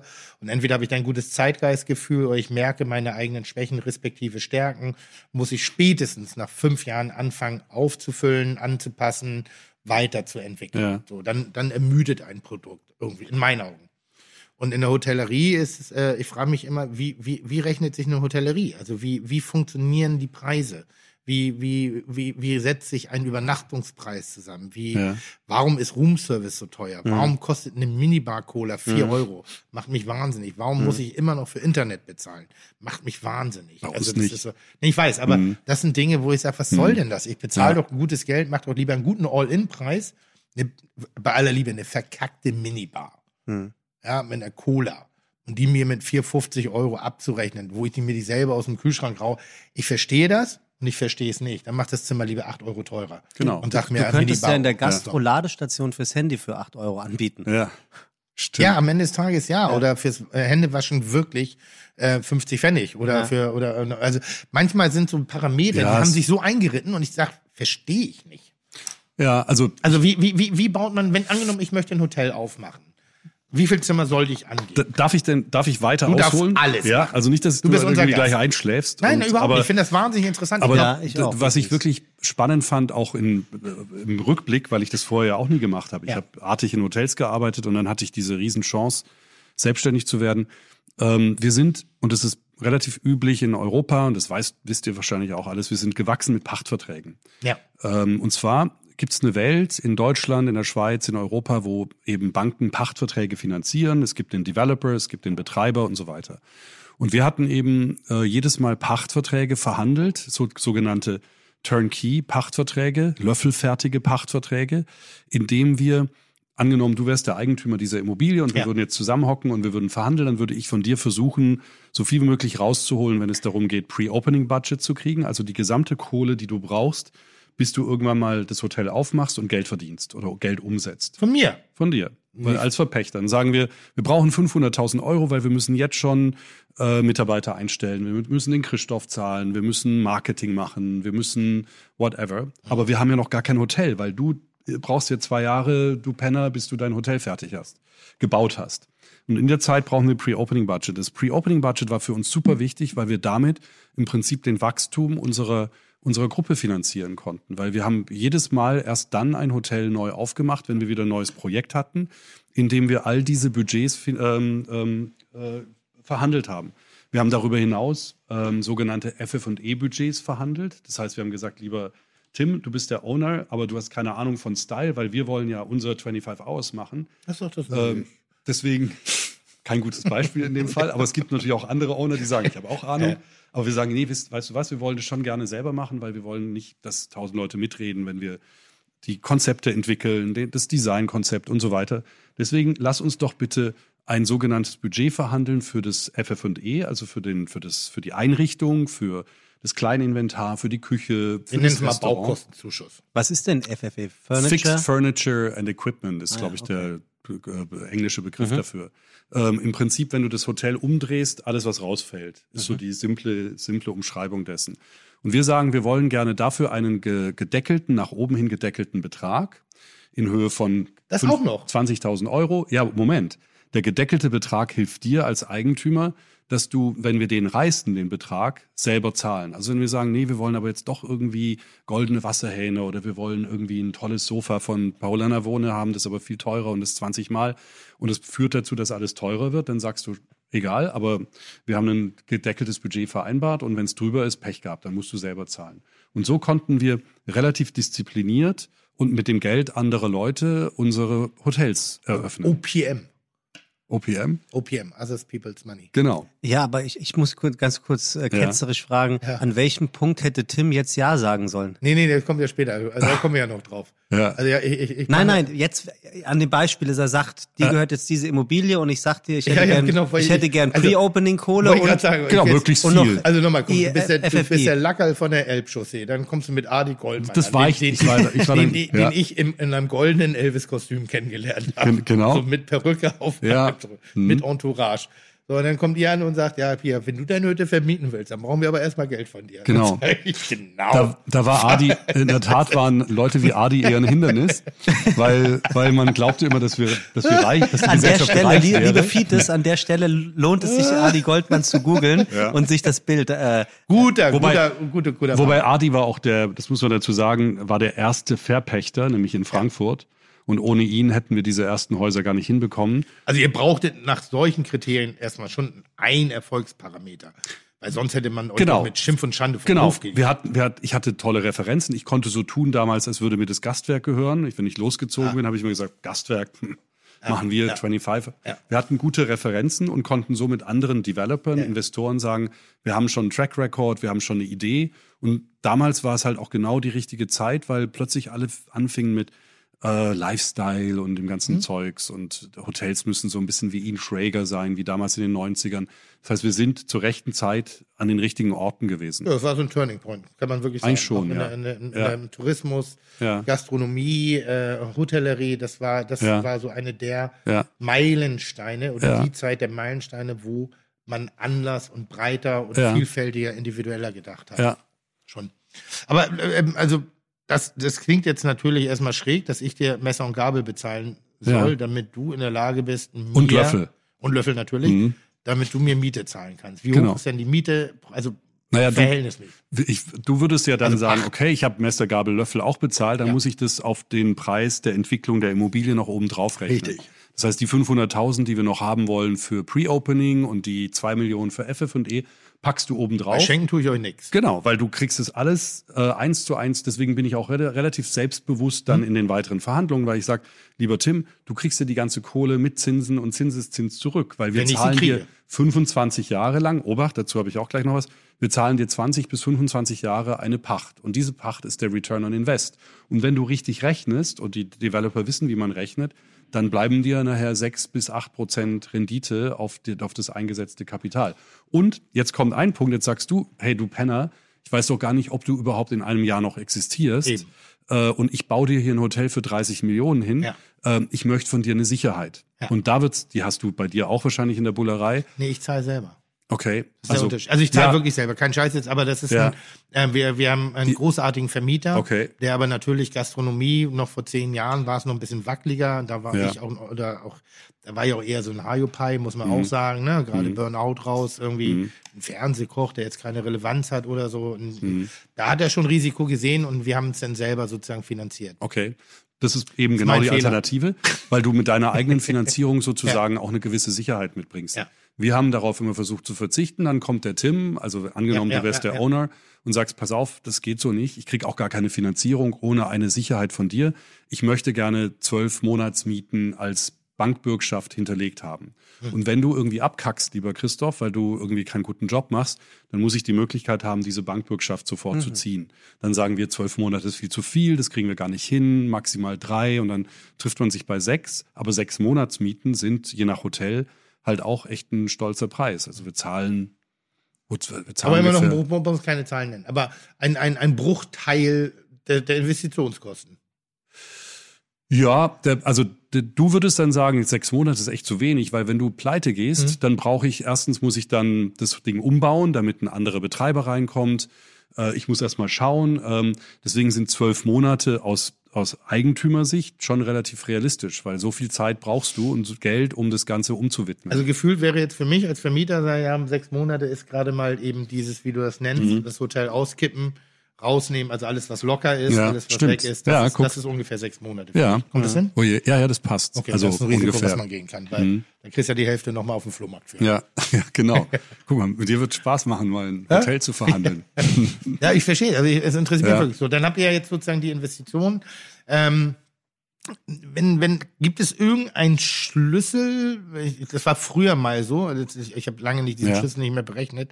Ähm, man hat mir mal gesagt, pro Sitzplatz war, glaube ich, bei einer normalen Gastronomie, das ist lange her, 1000 Euro Herstellungskosten.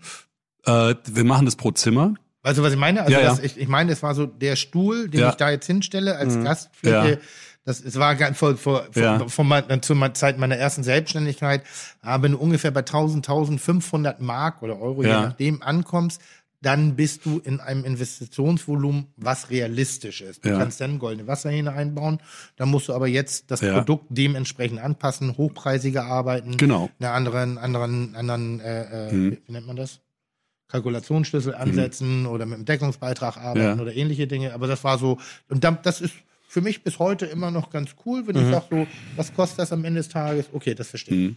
Ja, reden wir nicht von den festen Einbauten. Wir- Wir haben eine ähnliche Kennzahl, die, ähm, wenn du jetzt mal das Grundstück weglässt, weil das ja sehr unterschiedlich ist, wenn Ja. du in Manhattan baust, das ist was anderes, als wenn du in, in, äh, auf der Schwäbischen Alpen ein Hotel machst. Ähm, das, wenn man das weglässt und nur die Immobilie nimmt, dann rechnen, rechnet man na, je nach Hotelkategorie. Wenn du jetzt natürlich ein, ein Luxushotel machst, ist es anders. In unserem, in unserem Bereich rechnen wir mit 150 bis 200.000 Euro pro Schlüssel oder pro Zimmer an Investitionskosten. Also wenn du 200 Zimmer hast, 200 mal 200.000 sind 40 Millionen wahrscheinlich irgendwie so. Mhm. Standortabhängig oder immer gleich? Nee, Standort, also standortabhängig schon auch, also einerseits wegen des Grundstücks, weil das Ja, musst du nochmal ja, on top rechnen.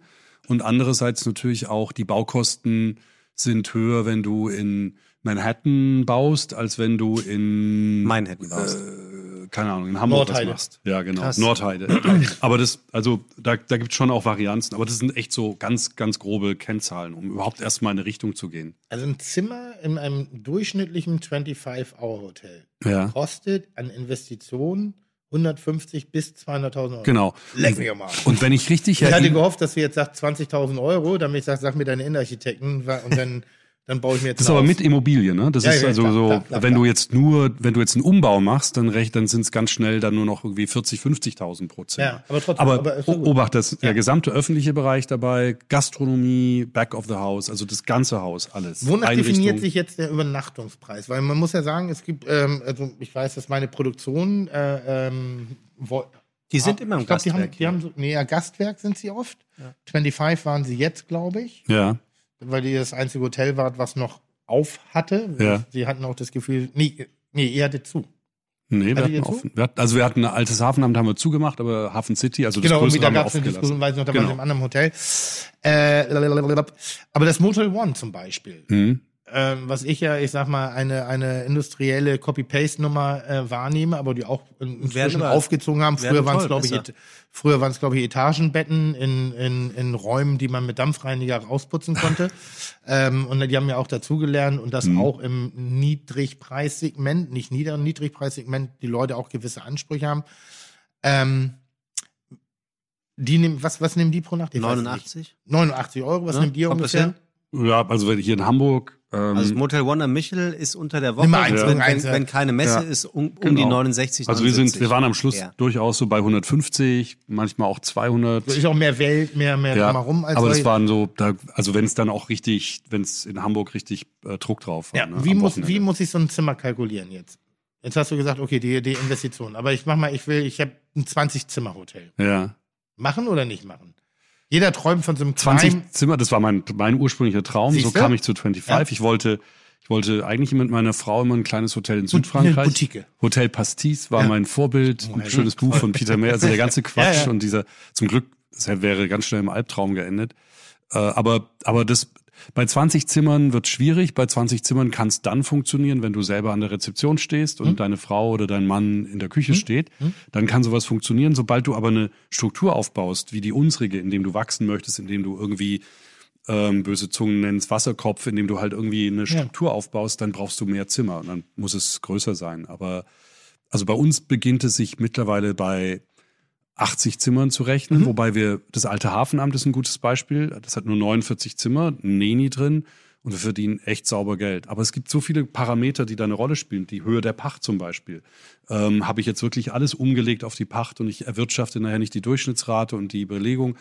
Das sind all die Parameter. Und bei uns spielt tatsächlich Gastronomie eine zentrale Rolle. Wir erwirtschafteten bis vor kurzem fast 50 Prozent unseres Gesamtumsatzes mit Gastronomie. Monkey Bar in Berlin macht fast 8 Millionen Euro Umsatz im Jahr. Also das sind echt relevante, ja.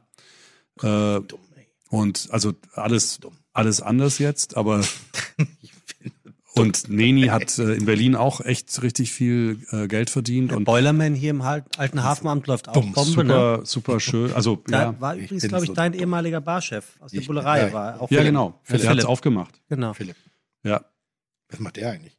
der war. Ich habe ihn danach gesehen bei ähm, 100, 200. Aber ich glaube, da ist er nicht. Was ist mehr. das? 100, 200 Restaurant Richtung, kennst du? Spaß, ja. kenne ich natürlich gut.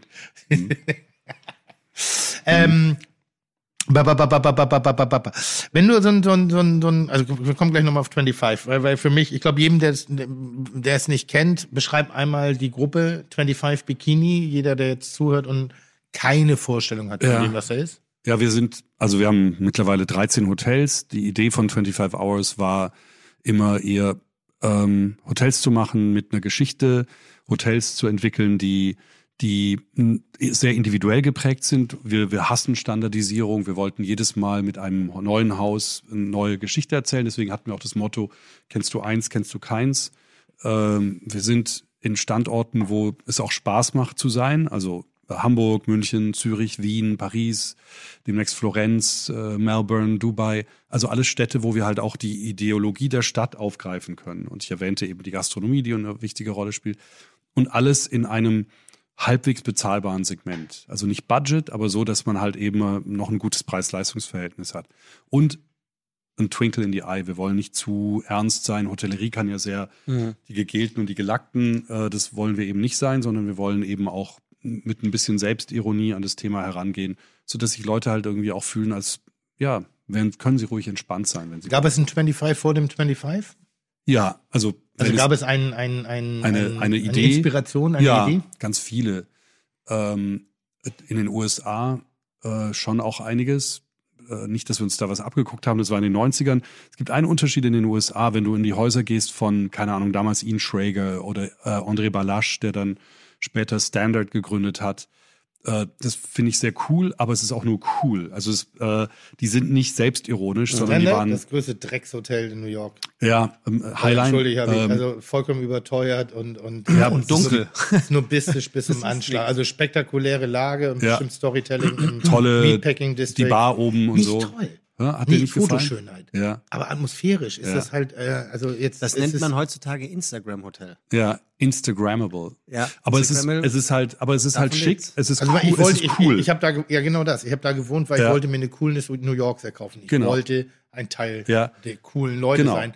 Und spätestens, wenn der Pinneberger ein Teil der coolen Leute ist, ist Ja. das Ding durch. ja, und, und weißt du, ich bin der Lackmusteste und ja. Coolness. ja, und wir So. sind, wir sind nicht, also wenn du André Balasch kennen würdest oder Kenn ihn ich. vielleicht auch kennst, ja. dann ist es, das ist halt ein Typ, der ist mit Uma Thurman verheiratet, der ist cool. Ja.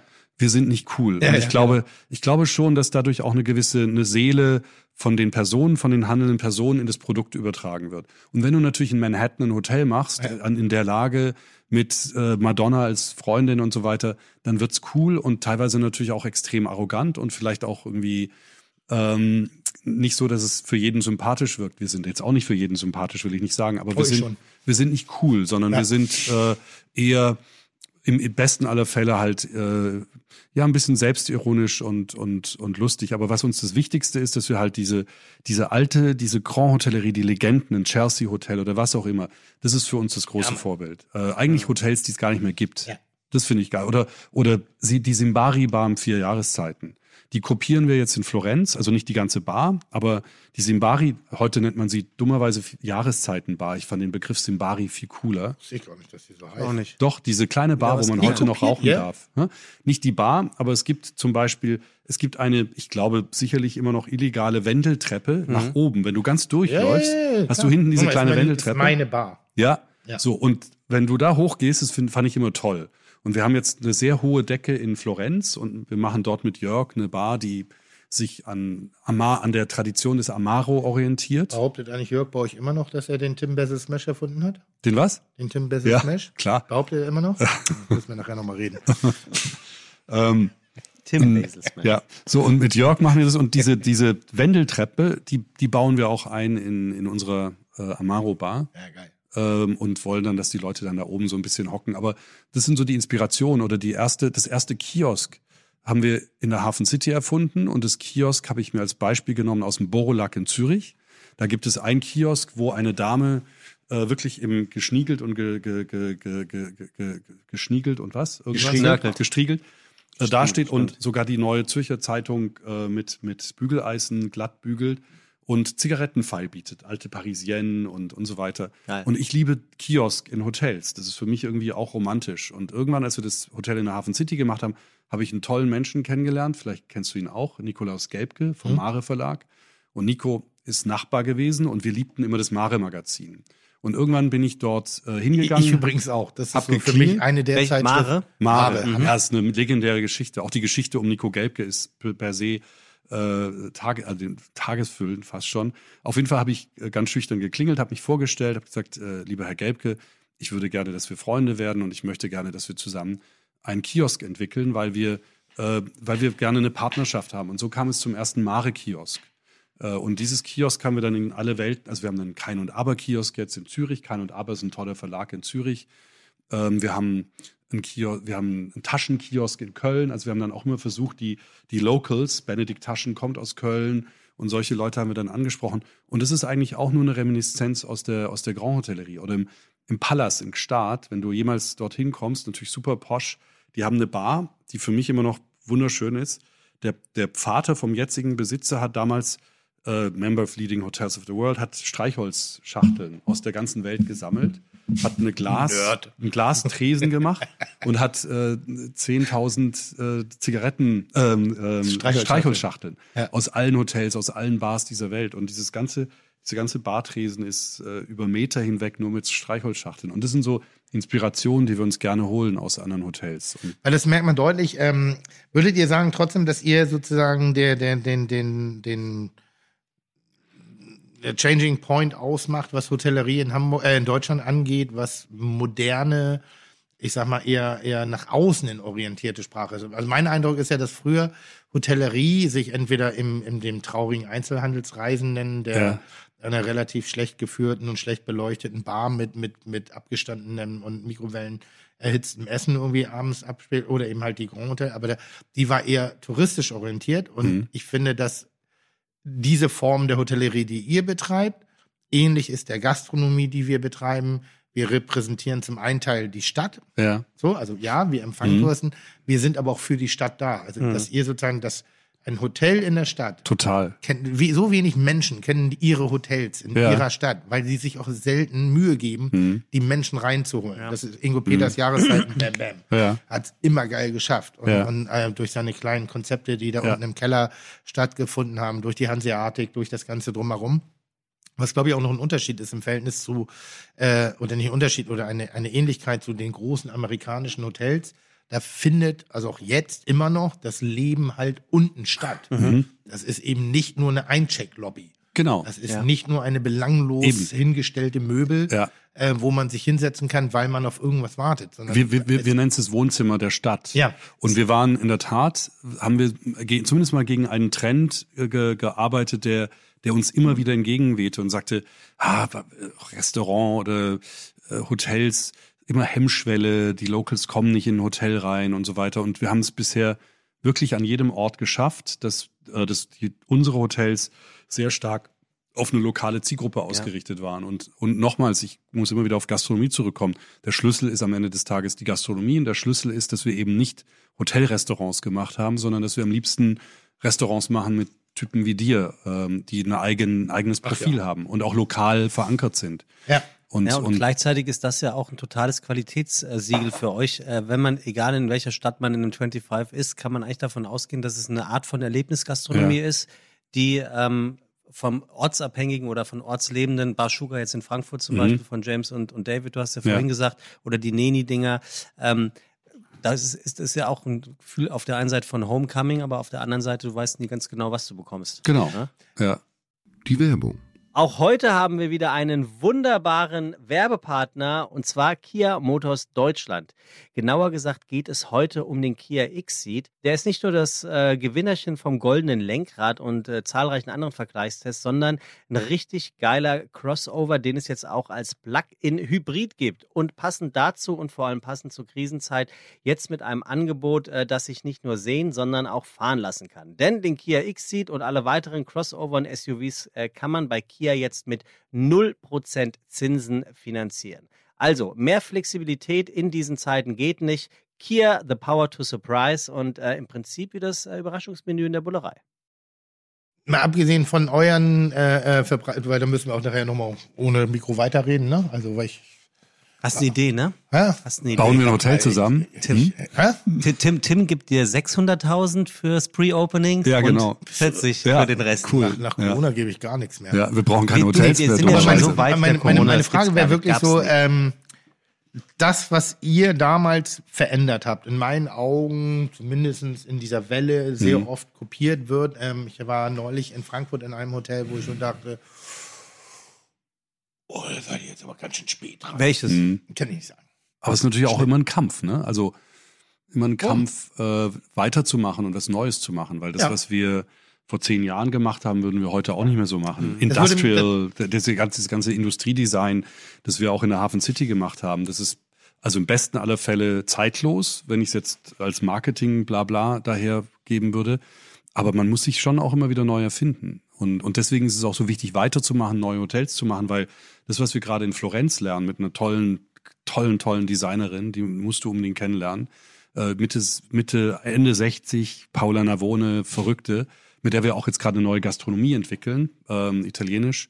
Äh, da ler lernen wir natürlich extrem viel. Oder selbst in unser Projekt in Dubai, ähm, wir wurden oft beschimpft für Dubai. Ja, zu Recht. Das würde mich auch Äh, mal interessieren, warum in, du in Dubai? Also Äh, ist Money es, makes the world go ja, round. gut, aber wenn, aber jetzt mal provokant, provokant gefragt. Ja. Ja, da- Wenn da, ich schon mal- ich mal was du jetzt sagst.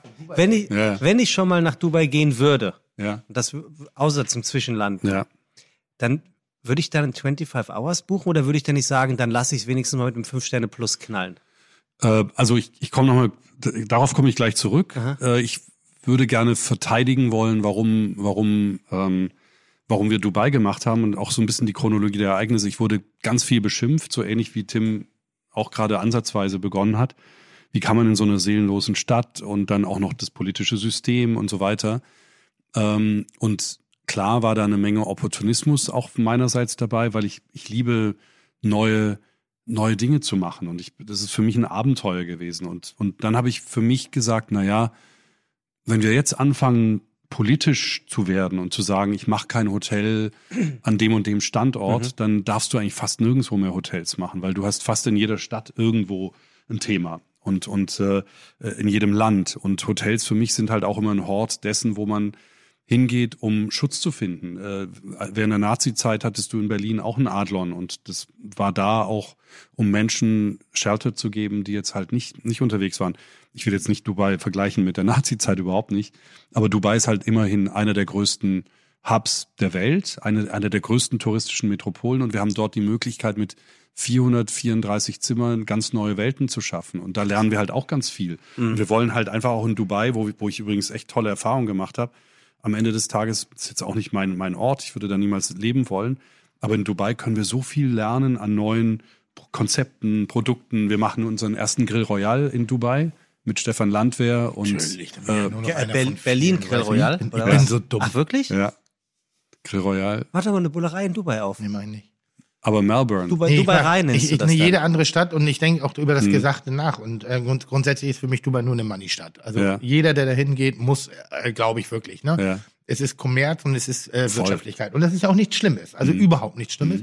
Aber was ich ja so mag, dass ihr so, so part of the town seid, part Ja. of the area. Also ihr, wir haben ja schon viel diskutiert über Mhm. Möglichkeiten, wie wir mal miteinander kooperieren können, weil wir, glaube ich, von Lebensgefühl und Qualitätsanspruch ähm, sehr ähnlich denken. Das, Ja, ihr habt also ja wir diesen sehr Heimatcharakter beide extrem detailversessen. Mhm. Bitte? Ihr habt ja beide eigentlich über dem, was ihr tut, ein Wort stehen. Das ist ja im weitesten Sinne Heimat. Ja, Heimat und auch irgendwie so Authentizität und, und Ja. äh, alles erzählt eine gute Geschichte. Mhm. Und für mich hat Dubai einfach keine Geschichte. Und je, je, das ist ja jeder Starkoch dieser Mhm. Welt hat da einen Spin-off. Ne? Und, und du gehst immer rein und du verlierst das Gefühl von Hansapark nicht, Mhm. von Disneyland. Und jetzt musst du wirklich so, es gibt hier einen, einen Freizeitpark in, in Deutschland, ähm, ähm, den, den Europapark. Ja, super ist der. Der ist super. Der schafft es, irgendwie genau diesen Spagat Super, einzuhalten ja. zwischen Ja, ja. Disneyland, also es ist natürlich Ja. eine, eine komplett, aber, Hat aber irgendwie ist das, was die da machen, machen die gut. Die machen eine, das ganz fein. du merkst die Familie dahinter, ist eine coole ja. Familie Ja. irgendwie. Und in Das- Dubai ja. merke ich davon nichts. Nee. Ich war in allen Restaurants von allen Großen dieser Welt. Und das Einzige, wo ich noch, aber das ist inzwischen so belanglos geworden, also egal, das spielt keine Rolle, wo es ist, Ja. ist es Nobu. So, da kannst du halt hin, da kannst Suma. du. Nee, Nobu. Nobu?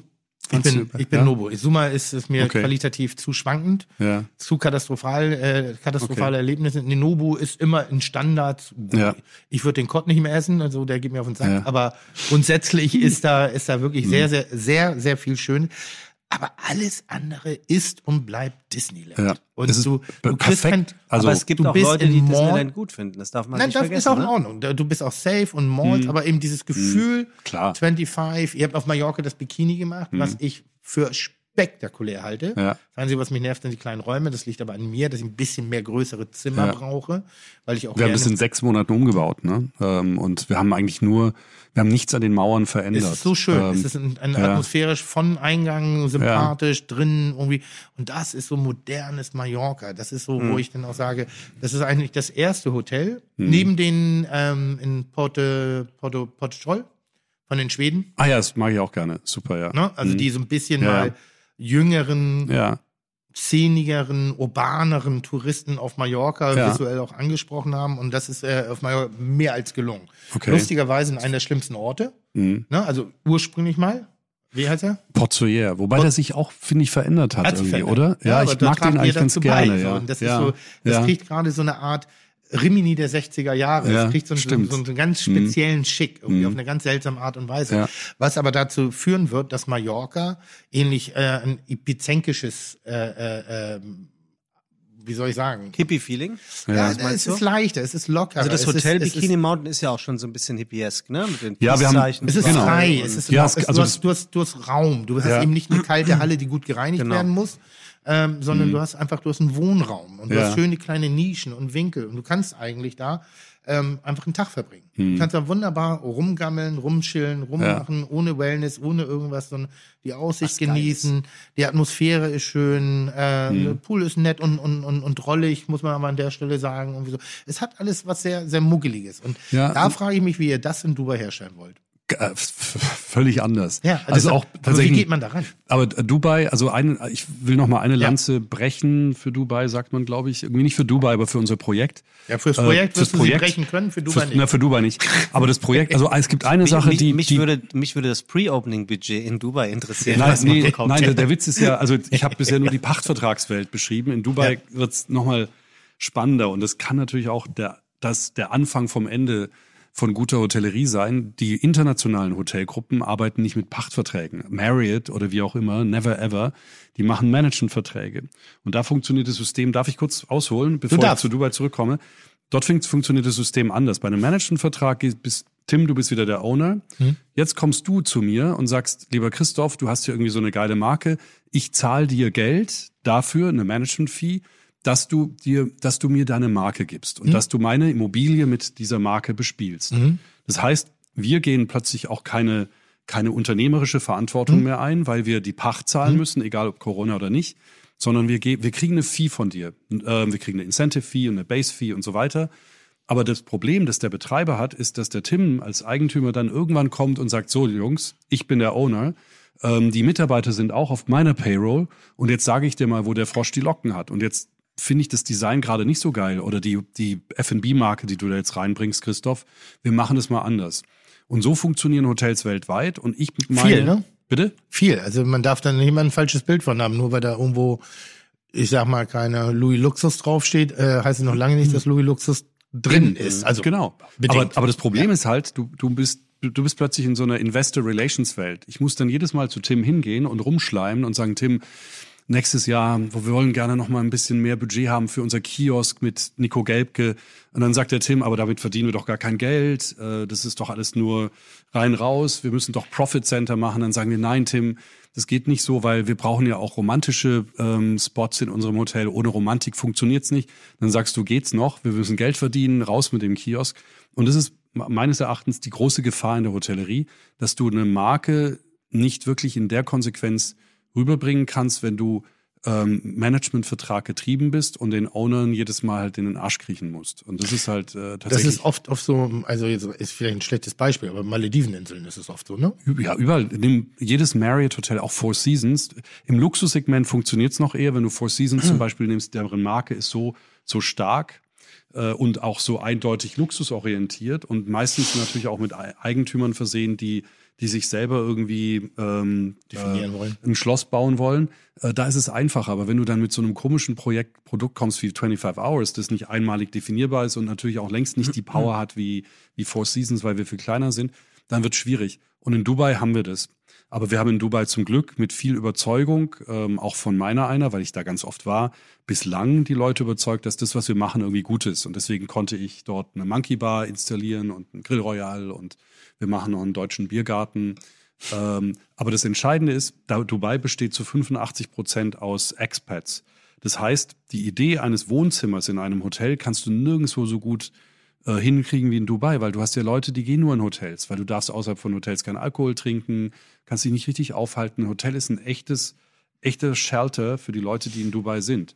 Und deswegen ist es ein Abenteuer, aber ich bin am Ende des Tages bin ich da bei dir. Ich, von Florenz ist für mich das tausendmal oder Kopenhagen, wo wir zwei Projekte haben. Das ist sagen, natürlich aber voll Ihr müsst ja auch eure Stilistik gänzlich anpassen. Weil, klar. Also Natürlich. ich sag mal, Dubai, da ist schon äh, Marmor und Gold angesagt. Nee, machen wir aber nicht. Deswegen haben die uns ja ausgesucht, weil sie gesagt haben, wir haben jetzt schon so viel Marmor und Gold, wir brauchen jetzt mal was anderes. Und dann haben die unsere Marke irgendwie gesehen und haben gesagt, ah, ähm, Das ist doch kein falscher Gedanke, weil es gibt viele Expats. Und Ja, ich glaube, natürlich. Das dass sind das, äh, Expats, Freunde.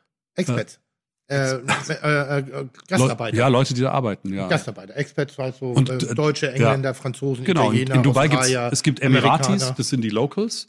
Und dann gibt's halt Leute, die aus aller Welt arbeiten. Unser Projekt besteht aus Menschen aus aller Welt. Äh, Das ist wirklich im Augenblick, glaube ich, der internationalste Standort, den es gibt. Ähm, Und natürlich hast du irgendwie die, die politische Riege und die Emiratis, mit denen es aber auch Spaß macht, anderes Neues kennenzulernen. Und ich finde ich bin da halt, ich be- beurteile jeden Einzel und wenn es dann halt irgendwie Dubai ist, ist es auch gut. Ich habe Nee, die ist nicht. Also, tolle- wie gesagt, Dubai, ich, ich, ich, ich war gerade in Dubai für ein Klar. paar Tage als, als Stopover. Äh, Wo hast du ähm, gewohnt? Wo hast du gewohnt? äh, mit, dem, mit, dem, mit den Fischen. Okay, Wie heißt das? Atlantis. okay, wow, okay. Die bauen jetzt noch mal größer. Ja, ich weiß. Auf Nebendran, Ja, ne, hast aber mir gesehen. fehlte einfach alles. Ja. Muss, muss ich ehrlich sagen. Und, und ich habe Ja. da, ich habe schon mal gedreht in Dubai.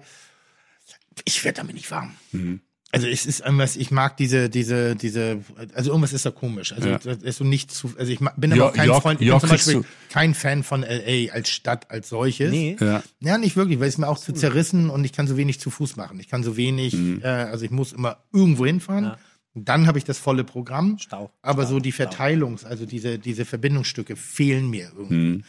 Vielleicht war jetzt auch LA nicht so, keine Ahnung. Aber irgendwie bin ich mit der Stadt nicht warm geworden. New York zum Beispiel, da komme ich an und ich habe so das Gefühl, ich bin, ich wohne da, ich lebe da, und Ja. ich, ich bin hier. Mhm. So, und es, es gibt Städte, da habe ich das und es gibt Städte, da habe ich das nicht. Aber ich Aber- glaube, in so einer Stadt wie wenn du- Florenz oder so wird man das auch haben. Bitte?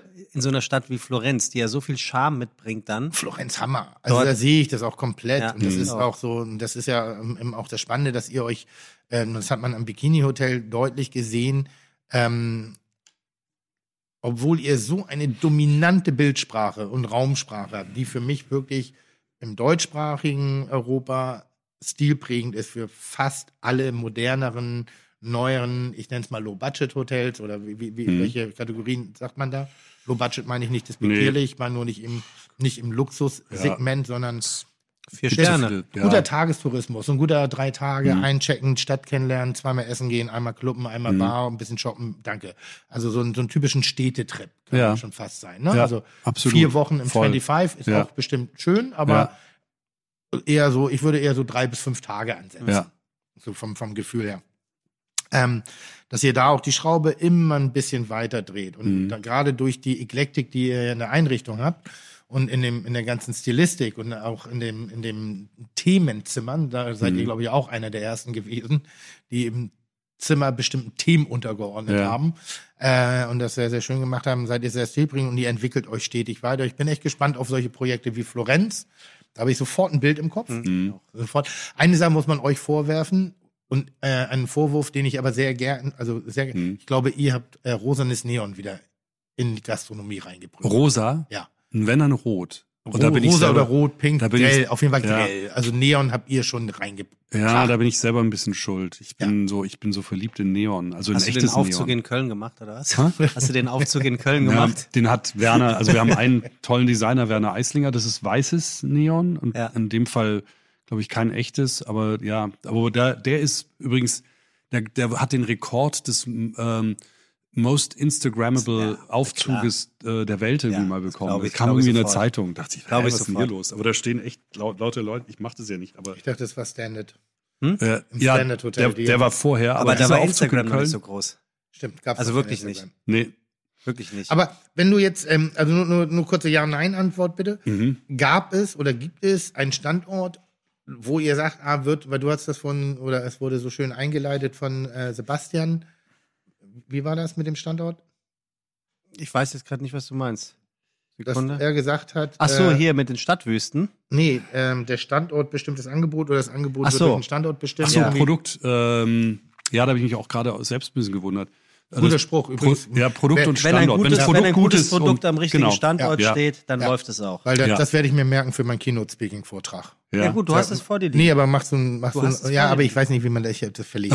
Machst, Okay. machst du eine Stift Notiz, einfach Keynote Kreuz irgendwie. Das wird mein Opening-Text und dann arbeite ich mich ab Ja. und dann sagt Power of No. Ähm, gibt es irgendeinen Standort, wo oder oder wo ihr sagt, haben wir uns vertan mit?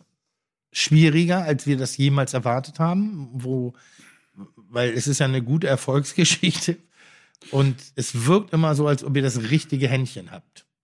Also es gab ein, ein Produkt und ich mittlerweile habe ich sehr, sehr lieb gewonnen, ähm, aber da haderten wir eine ganze Weile. Ähm, das ist das zweite, das erste Hotel, das wir in Zürich gemacht haben. Wir haben zwei Hotels in Zürich und eins ist in Zürich West. Und damals hatte ich ehrlich gesagt noch keine Ahnung davon, wie man Hotels macht, aber ich hatte halt das Glück, dass ich schon tun durfte. Und ich habe mir auch die Pläne nie so richtig angeschaut. Ich war nur so stolz darauf, in Zürich sein zu dürfen. Und dann war der Developer auch noch so ein netter Typ, Balz Halter, gut aussehend und die haben dann äh, mit, mit tollen Renderings gezeigt, wie schön es mal irgendwann wird, bis ich irgendwann mal gecheckt habe, fuck, das ist, sollte eigentlich eine Büroimmobilie sein. Die Fenster lassen sich sechs Monate vor Eröffnung habe ich festgestellt, dass ich ein paar Fenster gar nicht öffnen lassen, was für mich ein No-Go ist. Ich würde Ganz niemals in ein Hotel gehen, wo du die Fenster nie aufbekommst. Habe ich neulich in meinem Hotel gewohnt. Also Horror. In London machen die es jetzt mehr und mehr. Und wir haben jetzt, dann habe ich sechs Monate vorher noch gesagt, nee, also ich werde das Hotel nicht übernehmen, wenn die Fenster nicht aufgehen und so weiter. Auf jeden Fall, das Hotel war irgendwie ganz komisch. Und dann hatten wir noch einen bekannten, sehr, sehr bekannten Designer gewählt, Alfredo Häberli, der aber sehr autokratisch mit dem Thema umging. Der hat uns nicht mitspielen lassen und wir wollen gerne mitspielen. Wir wollen keine Designer, die ein Designhotel machen. Wir hassen Designhotels auch, sondern wir wollen spielen. Wir wollen sagen, wir bringen das Konzept, wir wollen die analoge Welt, wir wollen die Gastronomie und du kannst es gerne schön machen und mir ist es wurscht, ob das grün, gelb, blau ist. Und da in Zürich West war es tatsächlich so, dass ich gemerkt habe, shit, irgendwie ist es jetzt eine totale Alfredo Häberli-Bude, die schön ist und toll und wir haben es dann auch später als Designhotel äh, auch schätzen gelernt. Aber es war tatsächlich eine schwierige Lage am Anfang und da habe ich echt äh, Schiss gehabt am Anfang, weil es auch dann nicht lief. Anfang habe ich eine- dann habe ich- aufgemacht. dann habe ich eine Gastronomie dort entwickelt mit einem Kochfreund von mir, wo wir, wo mit uns irgendwie der Gaul durchgegangen ist, wo wir einfach viel zu viel Geschichten erzählt haben. Wir haben gesagt, wir wollen die Welt der Schweizer erzählen, die irgendwann mal ins Ausland gegangen sind und haben dann Gerichte auf die Karte gepackt, die sich an Max Frisch orientieren, der in Montauk war und dann war das irgendwie ein Scampi, der sich an Montauk, also da hättest du gekotzt, äh, wenn du das gesehen hättest, weil es so eine so eine ganz verrückte Geschichte war, die die eigentlich schön war, äh, mit einem tollen tollen Freund. Aber da lief so viel schief am Anfang, dass ich, dass ich, und dann kam auch kein Gast und dann haben wir ganz viel Geld verloren am Anfang. Da hatten wir zum ersten Mal Schiss, aber komischerweise ging es dann ganz schnell bergauf. Wir haben ein paar Korrekturen vorgenommen und ähm, irgendwie hat es dann geklappt. Aber das war so das einzige Haus, wo ich bisher sagen muss, das war eine schwierige Geburt. Wenn du jetzt äh, Deutschlands Hotellerie anguckst, äh, wir reden jetzt mal nicht mehr von den urbanen äh, Sammlungsorten, also nicht Berlin, Hamburg, Düsseldorf, Köln, sondern so ein bisschen ländlicher, so ein bisschen vielleicht auch touristischer. Ja. Sag mal Damm 2000 Okay. oder oder oder oder äh, Husum und nicht nicht List, also Mhm. äh, Husum und nicht nicht äh. Westerland, ne? Mhm. Mhm. Ähm, und da gibt's jetzt so eine kleine süße Butze, irgendwie familiengeführt, vielleicht, keine Ahnung, 10, 20, 30 Zimmer, vielleicht auch 40 Zimmer, vielleicht auch nur 8 Zimmer irgendwie so. Und die sind, kommen jetzt in so einer Phase an, wo sie ja eine Entscheidung treffen müssen. Mhm. Was mache ich jetzt, um weiter am Markt zu sein? In der, in der, in der Gastronomie ist es vermeintlich einfach. Ja. Du wechselst mal die Uniform, du hängst mal andere Bilder an und du änderst die Speisekarte.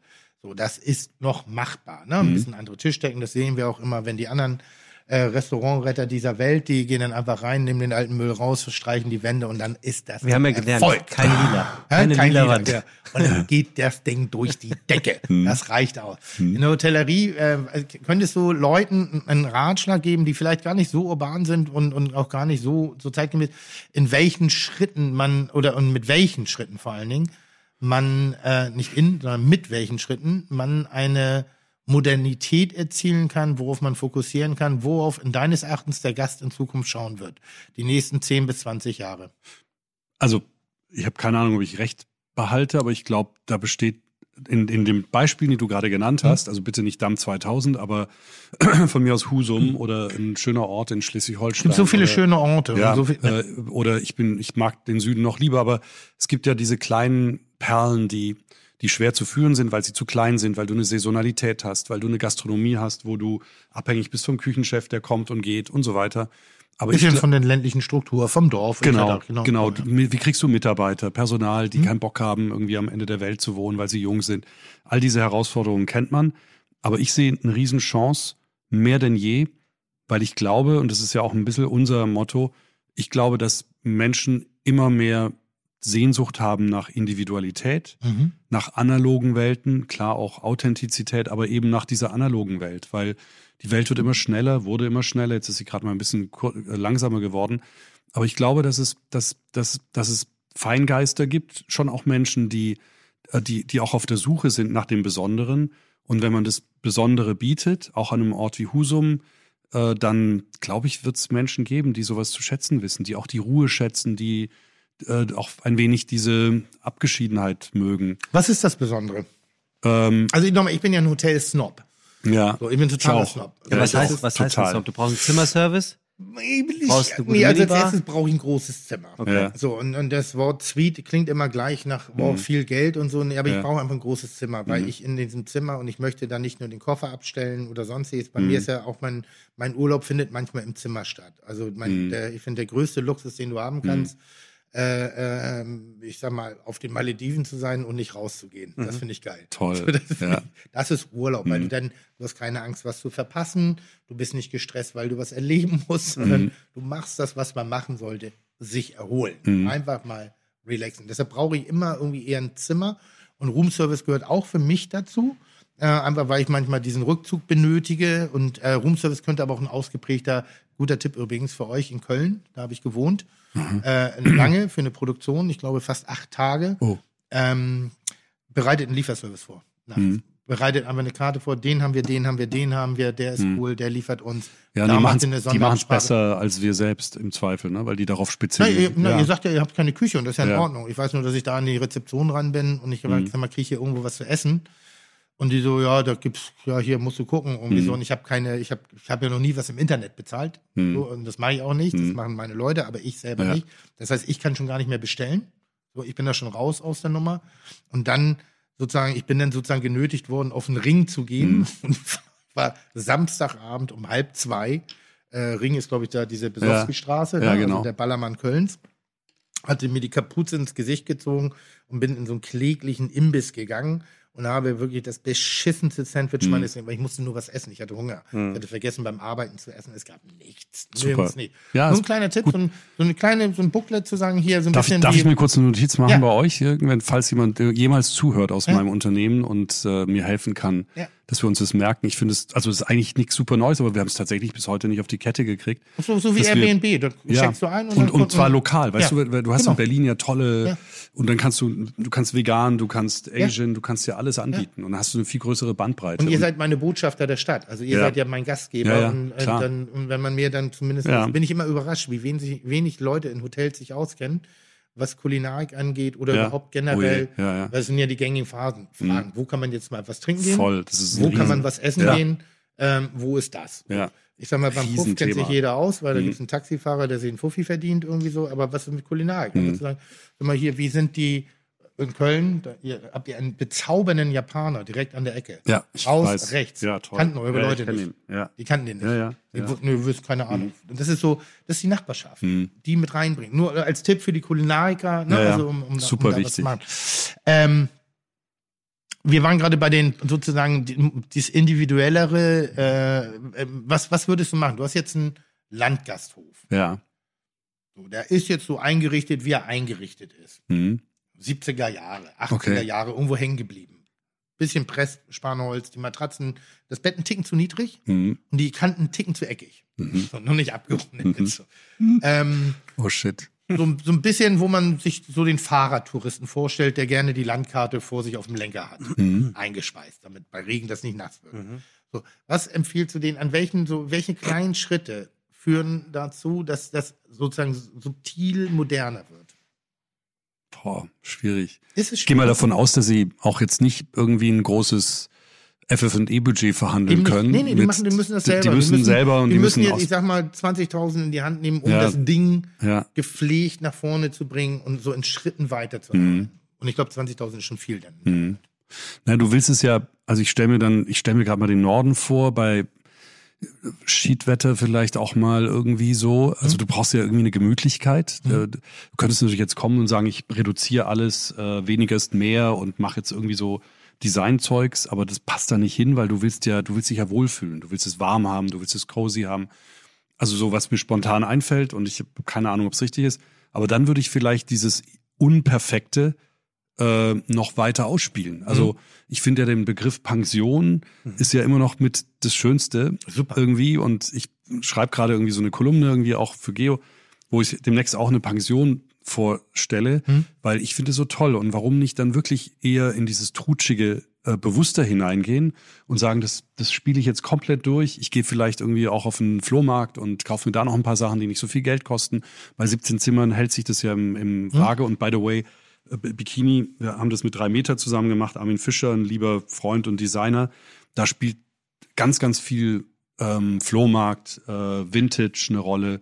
Sachen, die nicht viel Geld kosten müssen. Und damit würde ich das halt voll anreichern. Also ich würde das Ding vollstopfen mit, mit, mit Zeugs, das irgendwie Farbe gibt. Und äh, vielleicht auch ein bisschen over the edge und vielleicht auch ein bisschen kitschig und lieber zu viel. Aber dann kriegst du die Gemütlichkeit rein. Mhm. Also das finde ich irgendwie so, fällt mir spontan ein. Und dann, wenn es um das, das Dienstleistungsangebot geht, äh, bei mir, also ich könnte in so einen Laden nicht gehen, ohne dass ich ein geiles Restaurant habe. Und wenn es, es kann auch so einfach sein, aber es muss irgendwie ein gutes kulinarisches Angebot geben. Ich muss einen guten Wein trinken können. Ich muss im Freien sein dürfen. Aber das sind jetzt, jetzt fange ich an, wieder über meine Bedürfnisse zu reden und ich weiß nicht, ob ich, ob, wir haben, wir haben Hotels immer so gemacht, wie sie uns gefallen, ha- gefallen haben und nicht wie, wie es eine Statistik oder eine, eine Meinungsumfrage dazu führte. Also wir haben immer gesagt, wir wollen das machen, wo wir uns selber wohlfühlen. Deswegen gehe ich immer gleich in so eine Richtung, die, bei der ich irgendwie dann getriggert werde. Aber ich glaube, ich habe deine Frage nicht so richtig cool jetzt beantwortet irgendwie. Aber Ähm, weiß nicht, also für, für mich gefühlt noch, also für mich ja, weil ich verstehe, wovon du redest. Ähm, ich weiß nicht, ob es nach draußen gekommen ist, weil nochmal, ich, ich mag genau das Individuelle, Ja. ich mag das Persönliche. Ja. Das kannst ja, das kostet dich gar nichts. Du brauchst nur höflich, freundlich sein, Mhm. die, die Leute ein bisschen abholen da, wo sie sind. In der kleinen, das ist wie so ein kleines, muggeliges Restaurant. Es gibt zum Beispiel äh, auf Sylt in, in List, der 100-Jährige. Ich weiß nicht, wie Mhm. Ja. das Restaurant Ja, richtig ja. heißt. War das liebe ich. ja, Das Ding liebe ich. Das Mhm. ist so. Es ist recht rustikal. Ich habe den, den äh, äh, Eigentümer neulich gerade an kurz vor Silvester kennengelernt. Es gibt in List gibt's einen ganz netten Freund, der auch äh, Schleswig-Holstein, äh, den kennst du vielleicht auch, Michael Stietz. Ja. Und Michael macht immer eine kleine Party, nicht an Silvester, sondern einen Tag vorher. Ja.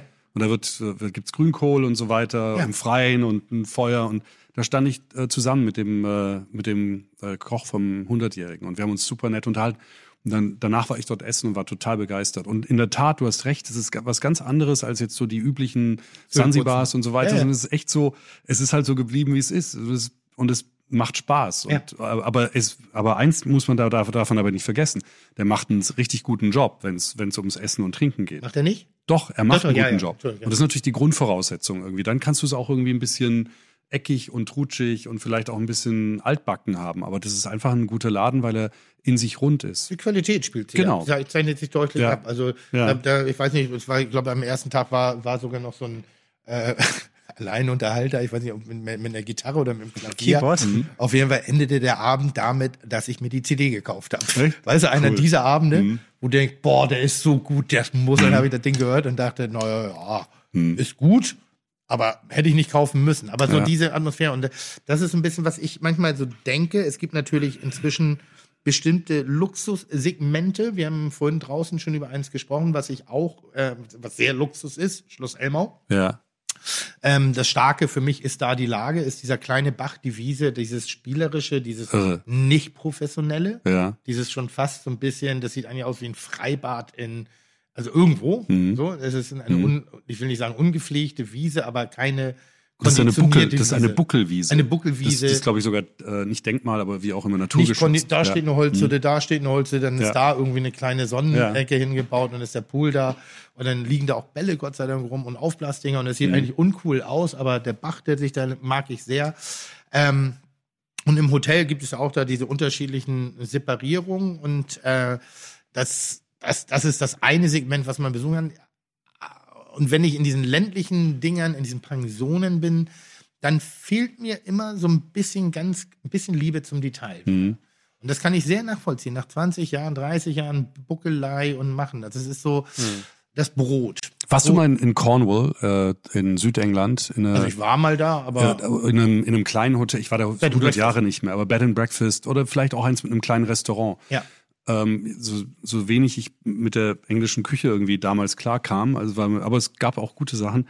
Aber die haben irgendwie so eine, da gab es überall einen Portwein, der da stand, Ja. mit zwei Gläsern. Genau, da wär Bisschen was einschenken. Genau auf sowas wäre ich So, auch. Ja. und, und morgens gab's dann halt irgendwie, wie nennt man das dort nochmal, das äh, Ham and Eggs und, und irgendwie die Sausages und Pudding und das war so eine, das war wie zu Hause sein. Und das bis, zu, bis zum Exzess durchspielen, das glaube ich, ist dann das, was dann richtig Spaß macht. Ich- das glaube ich nämlich Oder auch. so wie die Abtei früher von Fritz Lai, die du ja noch kennst. Hier. Ja, klar. Ja, ja, da habe ich Wo mich du- mal beworben. wo, äh, ich auch, ich habe, äh, das war mein Traum irgendwie, Mhm. weil ich damals auch Relais Chateau so liebte. Ich habe dir sogar mal ein Bewer großes von Hand geschriebenes Bewerbungsschreiben geschickt, dass ich den Laden irgendwie pachten möchte. Ich war so verliebt in die Abtei, aber die Abtei hatte auch irgendwie sowas, natürlich das tolle Restaurant, aber du kamst an, als wärst du zu Hause irgendwie und das, das fand ich irgendwie so toll. Deshalb meine Frage basierte so ein bisschen drauf, wie sehr muss man Detail kalkulieren? Also wenn ich in ein, ein, ein, ein touristisch geprägtes, äh, eine touristisch geprägte Region komme, sicherlich kann ich in bestimmten, mit einem bestimmten Angebot keinen Zimmerpreis krankhaft erhöhen. Ich rede jetzt mal von diesen, was ist das, 60, 65 Euro die Nachtzimmer in so einer Ja, Pension? ja, ja. Kommt das ungefähr hin? Mhm. macht jetzt die Wahl des Brotes und die Auswahl der Marmelade und die Auswahl des, der Situation oder der Flasche Portwein, äh, was ich schön finden Mhm. würde. Nicht, nicht ein fancy-pancy Mhm. äh, Drink, der schlecht kopiert ist von Jörg Meyer aus dem Internet. Äh, so wie Tim Jim, äh, Tim, wie heißt er? Tim, Tim Gin Basil Basil Smash. Tim Gin Basil Smash. Ähm, aber eben genau diese, diese, dieses Liebevolle. So. Mhm. Und ich merke, denke manchmal, boah, ihr müsst nicht viel machen. Nur bei der Ein Ankommenssequenz. Ich war in einem äh, Bed and Breakfast in, in Schottland und ich war der einzige Gast und die haben den Kamin für mich angemacht. Sie Mhm. wussten genau, dass ich irgendwann in, in den nächsten zwei Stunden ankomme Ja, das ist cool. und haben nur den Kamin angemacht. Und das war so welcome. Danach hat er nie wieder gebrannt. Ja. Also es war wirklich nur, die waren sich klar darüber, dass der erste Eindruck mich abholen würde. Ja. So, und das war, und das war perfekt. Dann bin ich in einen Nebenraum, dann wurde ich in der Tat hingesetzt, nach einer Tasse Tee gefragt. Irgendwie so ein gut Teebeutel kostet 30 Cent. Ja. Ist jetzt nicht Eben. die Welt. Ja, und eine Portweinflasche, von der sich ohnehin immer nur ein paar Leute was nehmen, das ist eine kleine Geste, Ja. aber die kann so viel Freude bereiten und Wärme. Und ich glaube, und- das könnte die Stärke Ja. in den kleineren Hotels sein, Ja. in den kleineren Pensionen sein, weil da können die großen Ketten nicht mehr gegenhalten, weil Ja. da muss alles durchdekliniert sein und da wird alles berechnet. Ah, und zwar deshalb diese Hm. Individualität des Gastgebers. Ja. Ich habe ich hab gerade so überlegt, was, wenn, wenn du mir jetzt ein Hotel gibst oder eine Pension gibst mit 17 Zimmern, was mache ich? Ich glaube, ich würde einmal durch den Raum gehen und den Raum für mich sehen, würde ein bisschen ausmisten. Das würde ich in der Tat machen. Ich würde gucken, die Hölzer. Weil Licht. ich gehe jetzt mal davon aus, dass viel Holz drin ist. Ja. Da will ich will ich mal gucken, habe ich da vielleicht die falsche Farbe rangeklatscht oder habe ich das falsche Material oder kann ich da ein bisschen was rausholen? Den Spack oder ist der Spack genau das Schöne? Ich würde dann praktisch den vermeintlichen Fehler eher inszenieren. Genau. Das ist, glaube ich, das, was wir auch sagen. Genau, und dann Licht. Also wir haben uns noch nie über Licht unterhalten. Licht ist so schwer. Und äh, ich, ich, ich drehe irgendwann mal durch. Ich habe mir irgendwann, ich habe mir eine, mit meiner Frau ein kleines äh, Häuschen gebaut in den Bergen. Und dort habe ich mir einen Vorrat angeschaffen von Glühbirnen, echten Glühbirnen und Halogen, so dass ich 80 werden kann. Also ich habe es ausgerechnet, äh, so ungefähr wie eine die Lebensdauer einer Das Glühbirne ist. Und habe mir einen Vorrat angeschafft, den der der wird mich überleben, weil ich verachte LED bis heute. Also wir können es nicht vermeiden. Wir haben auch mittlerweile ein paar LED-Hersteller, die gut sind.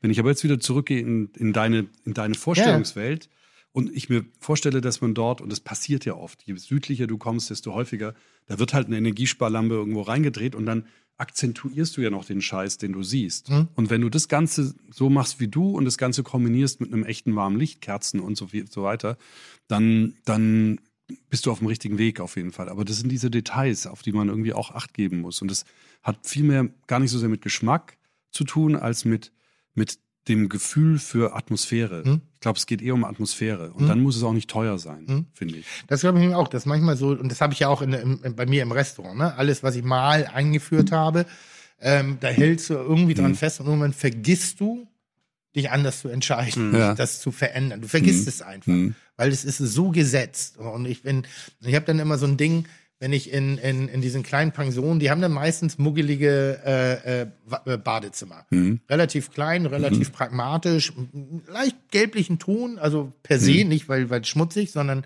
aber so ein bisschen so.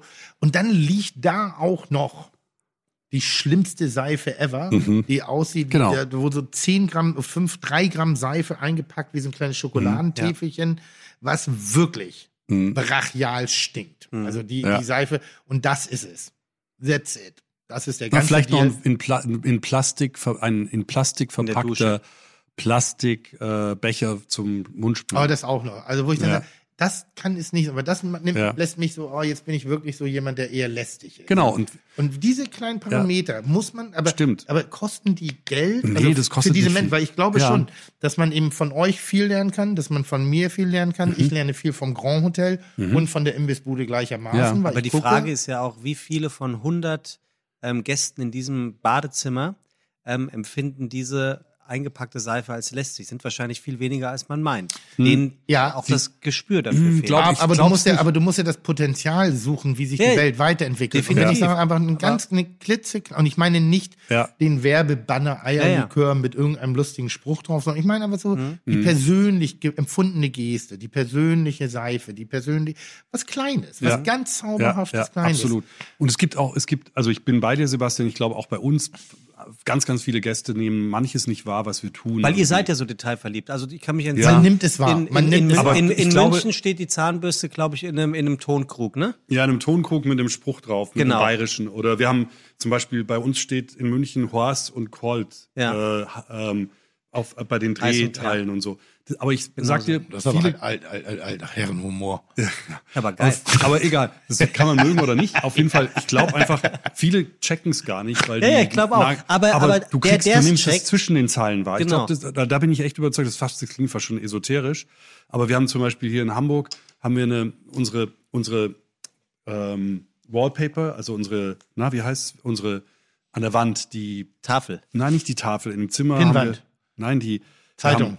Nein, wir haben äh, Wir sind gut im Englischen. Tapete. die Tapete. Sag das doch. Die Tapete ist eine, Sag doch eine Wallpaper, dann die weiß ich, was Tapete, Tapete. ja, habe ich gesagt. Ja, ich weiß. Die, der, der Tapete ist eine Geschichte, eine Geschichte, die basiert darauf, dass wir irgendwann mal, da war auch Adi dabei. Wir sind alle in den, wir sind alle in den Freihafen und dort gibt's ein, ein, ein Seemannsheim. Und wir waren alle schon so, weil wir haben gesagt, wir wollen eine Geschichte erzählen rund um Kuddeldaddeldu und Joachim Ringelnatz und so weiter. Das war die Kernidee. Adi schenkte mir irgendwann ein Buch von Kuddeldaddeldu und hat gesagt, Kuddeldaddeldu wird unsere Geschichte. Und dann haben wir irgendwann gesagt, wir Ich mag Ali übrigens sehr, ne? Müssen wir nachher nochmal aufräumen, der ist äh, der vielleicht am Anfang schlecht weggekommen. Ich mag den sehr, ein kompletter Fantast. Also Adi ist irre. Poet, ja, Ja? klar. Aber irre. Natürlich. Äh, Schwer an einer Klatsche und, Ja. und wirklich äh, Aber- mit Facetten aber gesegnet, irgendwie so. ja, aber, aber geil. echt wichtiger Mensch. Müssen wir nachher nochmal reinholen. Ja. Auf jeden Fall, die, diese, diese Tapete äh, resultierte eigentlich am Schluss aus einem Besuch am Seemannsheim. Ähm, wir waren alle super enttäuscht erstmal, weil wir dachten, das ist bestimmt wahnsinnig romantisch, ein Seemannsheim. Da sind wir rein. Ich weiß nicht, ob ihr dort schon mal wart, aber das ist brutal hässlich erstmal. Aber dann haben wir uns das genauer angeschaut und haben gesehen, da gibt's einen Multireligionsraum. Für alle Religionen kannst du hingehen und wenn du von Bord kommst, kannst du da hingehen und beten. Dann gibt's einen Radio Room, wo du deine Familien irgendwie per, damals war Skype noch relativ neu, Skype anrufen konntest. Und wir haben uns ganz viel Inspiration geholt. Und dann war noch ein Thema mit meinem wahnsinnig lieben schwulen Freund äh, Markus, der war auch dabei, das war unser Geschichtenerzähler. Haben wir gesagt, Mensch, es wäre doch toll, wenn wir diese Matrosen die nächsten Wochen interviewen können. Und Markus ist dann jeden Tag rausgefahren mit seinem Auto und hat jeden Abend sich einen anderen Matrosen vorgenommen, dessen Vita er in, ähm, runtergeschrieben hat. Die haben sich ganz lange unterhalten. Und daraus haben wir zum einen ein Logbuch geschrieben und zum anderen haben wir ähm, aus diesem Logbuch heraus dann einen Illustrator genommen, der für Rolling Stone Magazin gearbeitet hat. Und der hat uns die, äh, die, die, jetzt fällt mir wieder nicht der Begriff ein, die Wallpaper, die Tapete. die Tapeten äh, gestaltet und du konntest halt die ganzen Geschichten der, der Matrosen auf diesen Tapeten wiederfinden. Ähm, ob äh, Ja, das ist ein und, schönes und, Detail. Toll. jetzt, und heute geht man rein und ich garantiere dir, dass nicht jeder diese Geschichte Mhm. erkennt, aber ich habe irgendwie, ich bin romantisch genug zu glauben, dass die meisten, wenn sie einschlafen, irgendwie das Gefühl haben, dass man sich besonders Mhm. viel Mühe gemacht hat. Oder ich habe dir ein kleines Geschenk Ja. mitgebracht. Das ist ein Schlaf, das ist ein Schlafschaf. Eigentlich hat es, äh, kam die Idee von unserer damaligen mit äh, kreativen Person, Conny Kotte. Conny Kotte ist eine tolle Frau, die ihr Darf man vielleicht die kennt. Dinge eigentlich mitnehmen oder muss man die bezahlen, wenn man die mitnimmt? Die muss man eigentlich bezahlen. Ich habe nur dafür gesorgt, weil irgendwann kam mal ein Direktor und hat den Nadeln in, reingesteckt, wo dann drauf stand, äh, du darfst es nicht mitnehmen und die sind mittlerweile wieder weg. Also wenn du es mitnimmst, wirst du jetzt nicht verhaftet. Aber die kosten eigentlich was und auch gar nicht so wenig. Aber das Schlafschaf war damals irgendwie Süß. eine Erfindung von Conny, die gesagt hat, wir müssen irgendwie dem Zimmer irgendwie dieses Gefühl geben von Atmosphäre. Ich möchte gerne, dass jedes Zimmer eine, ein Wärme, eine, eine Wärmeflasche hat mit einem Schlafschaf drauf. Irgendwie so als, als kleines, äh, als kleine Geste für den Gast, der fern von zu Hause ist. Und das ist irgendwie, jetzt haben wir mittlerweile in jedem Hotel haben wir ein Schlaftier. Also es wird dann, wurde zum großen Wettbewerb zu sagen, was machen wir denn in München? Es ist dann ein, und in München haben wir dann ein, einen Schwan genommen, wegen König Ludwig und so weiter. Und in Dubai wird es ein Kamel und in, in Frankfurt haben wir eine Eule genommen. Eine schöne Spritze. Ähm, und so haben wir dann verschiedene Schlaftiere. Und die verkaufen wir wie, wie warme Semmel. Manch, und viele werden auch so mitgenommen, klar. aber- Kann das was? Bitte? Kann das was? Oder Man, meinst du? Kann nur, das kann ich nur, das kann, kannst du mit nach Hause nehmen. Den nehme ich jetzt. Ja, genau. Dankeschön. Ja, und das ist einfach so ein bisschen vielleicht das, was einem ein wenig mehr Inhalt bietet, Mhm. wenn du ins Zimmer kommst. Nichts Großes. Das, Aber kann man das in die Mikrowelle tun, dann wird das warm oder sowas? ich glaube, das geht kaputt. Aber zum Beispiel schöne Liebe. Gute zum- Idee, super. Kirschkernkissen, meinst du? Kirschkern. Ja, Ah, aber ich mag, ich mag das ja. Ich mag ja manchmal Mikro. so diese Geruchs, Den Duft. so diese, Ja. äh, wie heißt diese? Lavendel.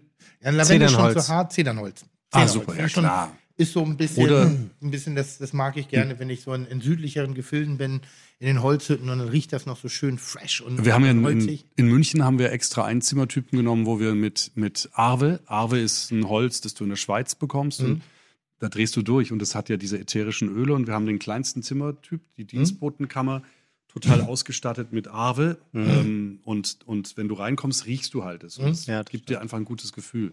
Und Aber wäre jetzt gerade auch so für mich nochmal so die, wenn, wenn die, also wenn man so eine, so, so eine Pension hat und die, man weiß, dass die Leute irgendwie Armbrot, äh, ne? Ja. Und die, Mhm. ich sag mal, so jetzt der normale Gast, der da hingeht, geht dann nach dem Armbrot auch ins Bett. ja, Genau. Hör ich so.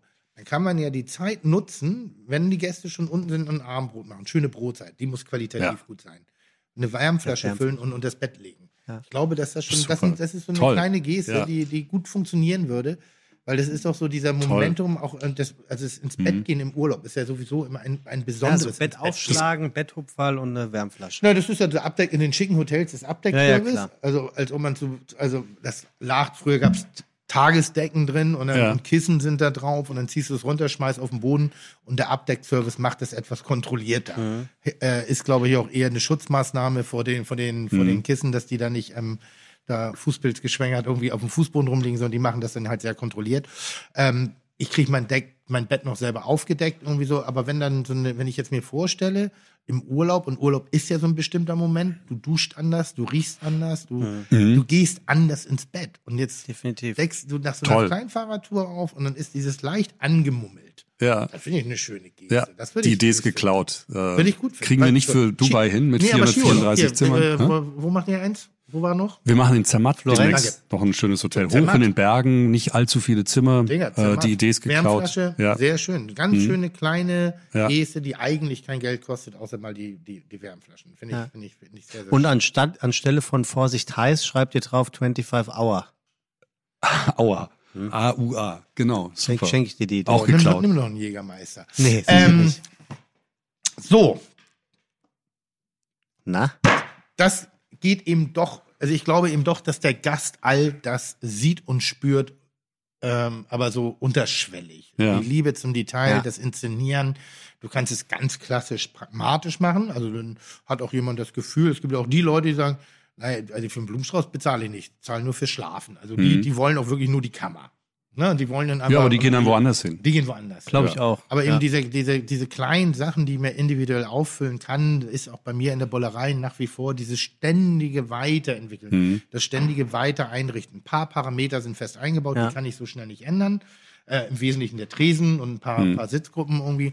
Aber so diese, dieses, wir haben viel Geschirrwechsel gehabt, wir haben viel Besteckwechsel, wir haben viel kleine dekorative äh, Story-Elemente gehabt beim Essen. Äh, die Bretter, die, die, die kleinen Teelichter, wo das Essen drauf. Der, Super. der auf einmal der, der schöne Einkaufswagen von Horst, unserem, unserem ehemaligen Obdachlosen, der, der bei uns verstorben ist Genau. auch. Ähm, der eine sehr schöne Geschichte, der diesen Einkaufswagen mal organisiert hat, nenne ich es mal so. Woraufhin daraus ein, ein, ein, ein. Servierwagen. ein Servierwagen mit, mit. Schneidestation, Tranchierwagen draus Und Klingel. ist. Super. Mit Klingel, damit die Gäste aus dem Weg gehen, irgendwie, wenn Ja, man da mit Wann machst du wieder auf? Du, du baust ja gerade um, ne? Ähm, ja, äh, Oktober machen wir wieder Okay. auf. Ist auch meine größte Sorge, dass wir nämlich genau diese, diese, die Soße sozusagen äh, über eine äh, Sanierung erstmal verlieren. Weil das ist ja, was über Jahre entsteht. Die Fotos der Mitarbeiter, die, äh, die, die, das Kunstding, die kleinen, diese kleinen Elemente. Es wird jetzt natürlich einmal auch mal Mhm. raussortiert. Und jetzt brauchen wir natürlich wieder erstmal ein paar Monate, paar Jahre, irgendwie so wie, wie eine Wohnung. Eine Wohnung Ja. also du gehst nicht zu Ikea und kaufst dir eine komplette Einrichtung für eine Wohnung, sondern du kaufst dir ein Regal und deine, deine, deine Stücke kommen da rein und dadurch wirkt das. Und ähnlich wird auch ein Restaurant sein. Und meine größte Sorge ist, dass wir die Soße verlieren. Mhm. Im ersten Moment. Ich weiß, das, das Gefühl ist da, wird wieder reinkommen, aber die Soße muss wieder, die muss wieder hin. Ja. Das, das ist ganz, Wobei ganz, ganz wichtig. ich finde, es gibt einen Unterschied zwischen Wohnen und Restaurant. Du hast die Gäste und dein Laden wird voll sein wieder und du, die Gäste werden so schnell nochmal eine, eine zusätzliche Note reinbringen, weil der Laden wird voll sein. Vielleicht bringen die dir was mit und vielleicht bleibt auch das eine oder andere stehen. Ich glaube, das wird ganz, ganz schnell wieder Patina und, und ja, glaube, äh, aber es wird so Seele für, den, haben. für, für ja. den Stammgast, der am letzten Abend da war und den ersten Abend wieder besucht, der wird sagen, Wirst du die Bar noch haben so? Weil das war immer mein Lieblingsplatz, um zu essen. die wird versetzt. Okay, aber man kann nach wie vor an der Bar essen. Besser. Ja, super. Ja, wir haben Ich, wollte, ich saß immer, ich hab, hatte immer versucht, am Eck, Ja, ums wir, Eck wir, rum zu versetz, sitzen. wir, wir versetzen Oh, sie und du hast einen richtigen, äh, ich nenne es die Skischarte jetzt. okay. Ähm, ich bin ja ein Fluchtmensch und das Besondere an der, an der äh, äh, Bullerei war, dass eigentlich du konntest in Achten durch den Laden laufen. Es Ja. gab keine Sackgasse. Ja. Es gab immer irgendeinen Fluchtweg. von irgend- irgendwo hin, so dass man Mhm. konnte sich mal zurückziehen. Das haben wir beibehalten Okay. ähm, und wir gehen jetzt praktisch in den Bereich, wo du in die Bullerei, also ins Restaurant reingekommen bist. Ja. an die Front, an, die, an den Parkplatz sozusagen. Dort machen wir eine 360-Grad-Bar Okay. und dahinter hast du ganz muggelige Ecken. Das ist nämlich jetzt schon mein Lieblingsplatz, Ja, wo du alles super. beobachten kannst Ah. und nicht gesehen wirst. Okay. Also ganz, du wirst gesehen, Freu aber, jetzt, aber nicht auf dem Präsentierteller. Und, Also das, äh, was vorher 200 Weinschrank war. was die 200 war. Nein, nein, ich meine, wo du sonst in der alten Bar gestanden hast. Ja, da stand ich ja, Ne? weil da eine Tür war nach draußen. Ja, ja, Also genau. da, ich konnte es, äh, manchmal, Fluchtpunkt. Manchmal, manchmal gab es den Moment. Also das ist eben gerade diese Liebe zum Detail ganz, ganz, ganz, weil am Anfang hatten wir sehr hohe, sehr große Zahlen, sehr kaufmännisch, sehr, äh, das ist der eine oder andere sagt, ja, eure Probleme möchte ich mal haben, aber ich finde eben doch, dass auch trotz der hohen Investitionen es nur auf die versessene Liebe zum Detail ankommt, egal in welchem Teil wir unterwegs sind. Sei es die Currywurst, ja, wenn der, der Currywurstbreter sich nicht um die Qualität der Wurst oder um die Soße kümmert oder da ein bisschen Mhm. was Besonderes reinmacht und wenn es nur die Spucke ist, Mhm. in Anführungszeichen in der, in der, im, im Grand Hotel. Es gibt Grand Hotels, die sind so perfekt geführt und die sind so individuell und, und holen dich genauer. Und dann gibt es genau dieselbe Standard, also die 5 Sterne plus, wo du denkst, boah, Nichts Besonderes, oder? ja, Kacke. Stimmt. Also wo du wirklich denkst, Ja. äh, Entschuldigung, da, da bei den schlechtesten Zeiten bei Karstadt, und das meine ich nicht despektierlich den Damen gegenüber, aber die hatten mal eine Zeit lang einen Ruf, dass du als Kunde oder bei jedem Ja. anderen Kaufhaus auch als Kunde eher gestört hast. Ja. Da kenne ich auch ein Hotel, äh, was eine Mörderkohle nimmt, aber wo du Mhm. immer das Gefühl hast, äh, damit ist auch gut jetzt. Also das Mhm. Geld haben wir, jetzt müssen wir auch nicht mehr machen. Okay. Das passt nicht in unser Konzept rein. Irgendwie so. Das passiert in der Pizzeria, in der, in der, in Mhm. der kleinen muggeligen Bar. Das, also in allen Bereichen, die unseren Job so ausmacht, ist es schlussendlich die Liebe zum Detail. Ja, ja. das stimmt. Ist es. Und Stimmt das kann wirklich. in allen Bereichen sein. Das kann in der Perfektion Speisekarte sein, sein. in Speisekarte, in der Uniform, Hm. in der Art und Weise Auswahl visuell der Mitarbeiter, in allen Dingen. Äh, das kann vom Luxussegment her sein. Das kann aber eben auch einfach das ganz Banale sein. Das macht es im Wesentlichen aus. Und ich glaube, dass das dass die Teil ist für die Leute, die vielleicht jetzt gerade in so einer Phase sind, wo sie sagen, ich meine, Corona gebeutelt, da sind einige, Mhm. ähm, die sagen, boah, jetzt habe ich das Geld auch noch verloren, jetzt habe ich gar kein Geld mehr, aber ich muss irgendwas tun, sonst verliere ich den Anschluss. Weil, das sieht man inzwischen, und ich weiß noch nicht, ob ich das gut finde oder nicht, aber eben auch auf Sylt als Beispiel ähm, gibt es in List ein, ein sehr großes Hotel. Das ist, Budersand. Budersand. Nee, das Neue. Das Ach, List. von, von Ach so, Kerner? Äh, Arosa meinst du? Arosa. Ja, ich war jetzt gerade. Das Da bin ich noch unentschlossen, Kerner, ob ich ne? das gut finde. beim, ähm, Ich bin noch sehr unentschlossen. Ich Ja. so, aber ich, ich kenne mich halt mit Sylt aus, nicht weil ich so geil oft in Kaitum und Kampen da unterwegs war. Meine Urgroßeltern hatten früher eine kleine Wohnung in Westerland, also ich kenne das als kleiner Butsche. Das Mhm. ist mein Sylt. Mein Sylt ist das normale, jetzt nicht besonders bodenständige oder so, aber das ist das Krabbenpoolen, wirklich Ja. noch bei Gosch und die alte Bahn. Das sind meine Bilder, die ich im Kopf habe. Und natürlich gab es damals auch schon Shampoos Paule in, in Kampen, Günter Sachs oder wie er hieß damit. Und es gab das alles. Und ich bin mir nicht sicher, ob das Arosa der neue Tourismus ist. Ist das das, wo Kerner mit drin steckt? nee, das ist so, äh, nein, du meinst, Wieso lachst du da so? Geil, geiles Halbwissen, ey. äh, nein, Nee, nee, nee, nee. Kerner macht doch irgendein, irgend so Nein, du meinst den Lanzerhof. Genau. Lanz, aber Lanzerhof ist ein Medical Spa. Ja, Der okay. steckt- Direkt neben dem der- Arosa. Da steckt er nicht drin. Ich glaube, die sind befreundet und er, äh, äh, oder steckt er da drin? Oh, Er hat schon, man er hat ein paar Anteile. Ja. Hat er? Aber Ja, ja. Dann gehe ich, weiß da, es dann geh ich da genau. nicht mehr hin. Ja. Also ich, war, ich bin ja ein Lanzerhof-Anhänger, äh, Ja. mal abgesehen von den Preisen, aber äh, äh, das, das ist da immer, wo ich Müllerkur mache. Christian Harisch, ich mache das auch einmal im Jahr. Bist du in, am Tegernsee oder vielleicht äh, die andere? Das erste, Äh, in Lanz. in Lanz. In Lanz. Da war ich das Ja, erste Tim, Mal. Okay. Tim frisst da aber mal heimlich Pfirsiche. Nee, der riecht. Das war woanders. Ah, riechst das, auch äh, noch. Der ja ich rieche nur am Pfirsich. Ich esse noch kein. skurriler. Ähm, nee, und, und schick, also richtig mondän, Mhm. aber da dachte ich so, boah, das ist schon wieder mir ein too much. Ja. Also ein zu viel, weil die Klientel auch dementsprechend war, äh, war dieses Tip-Top-Designer-Ding. Mhm.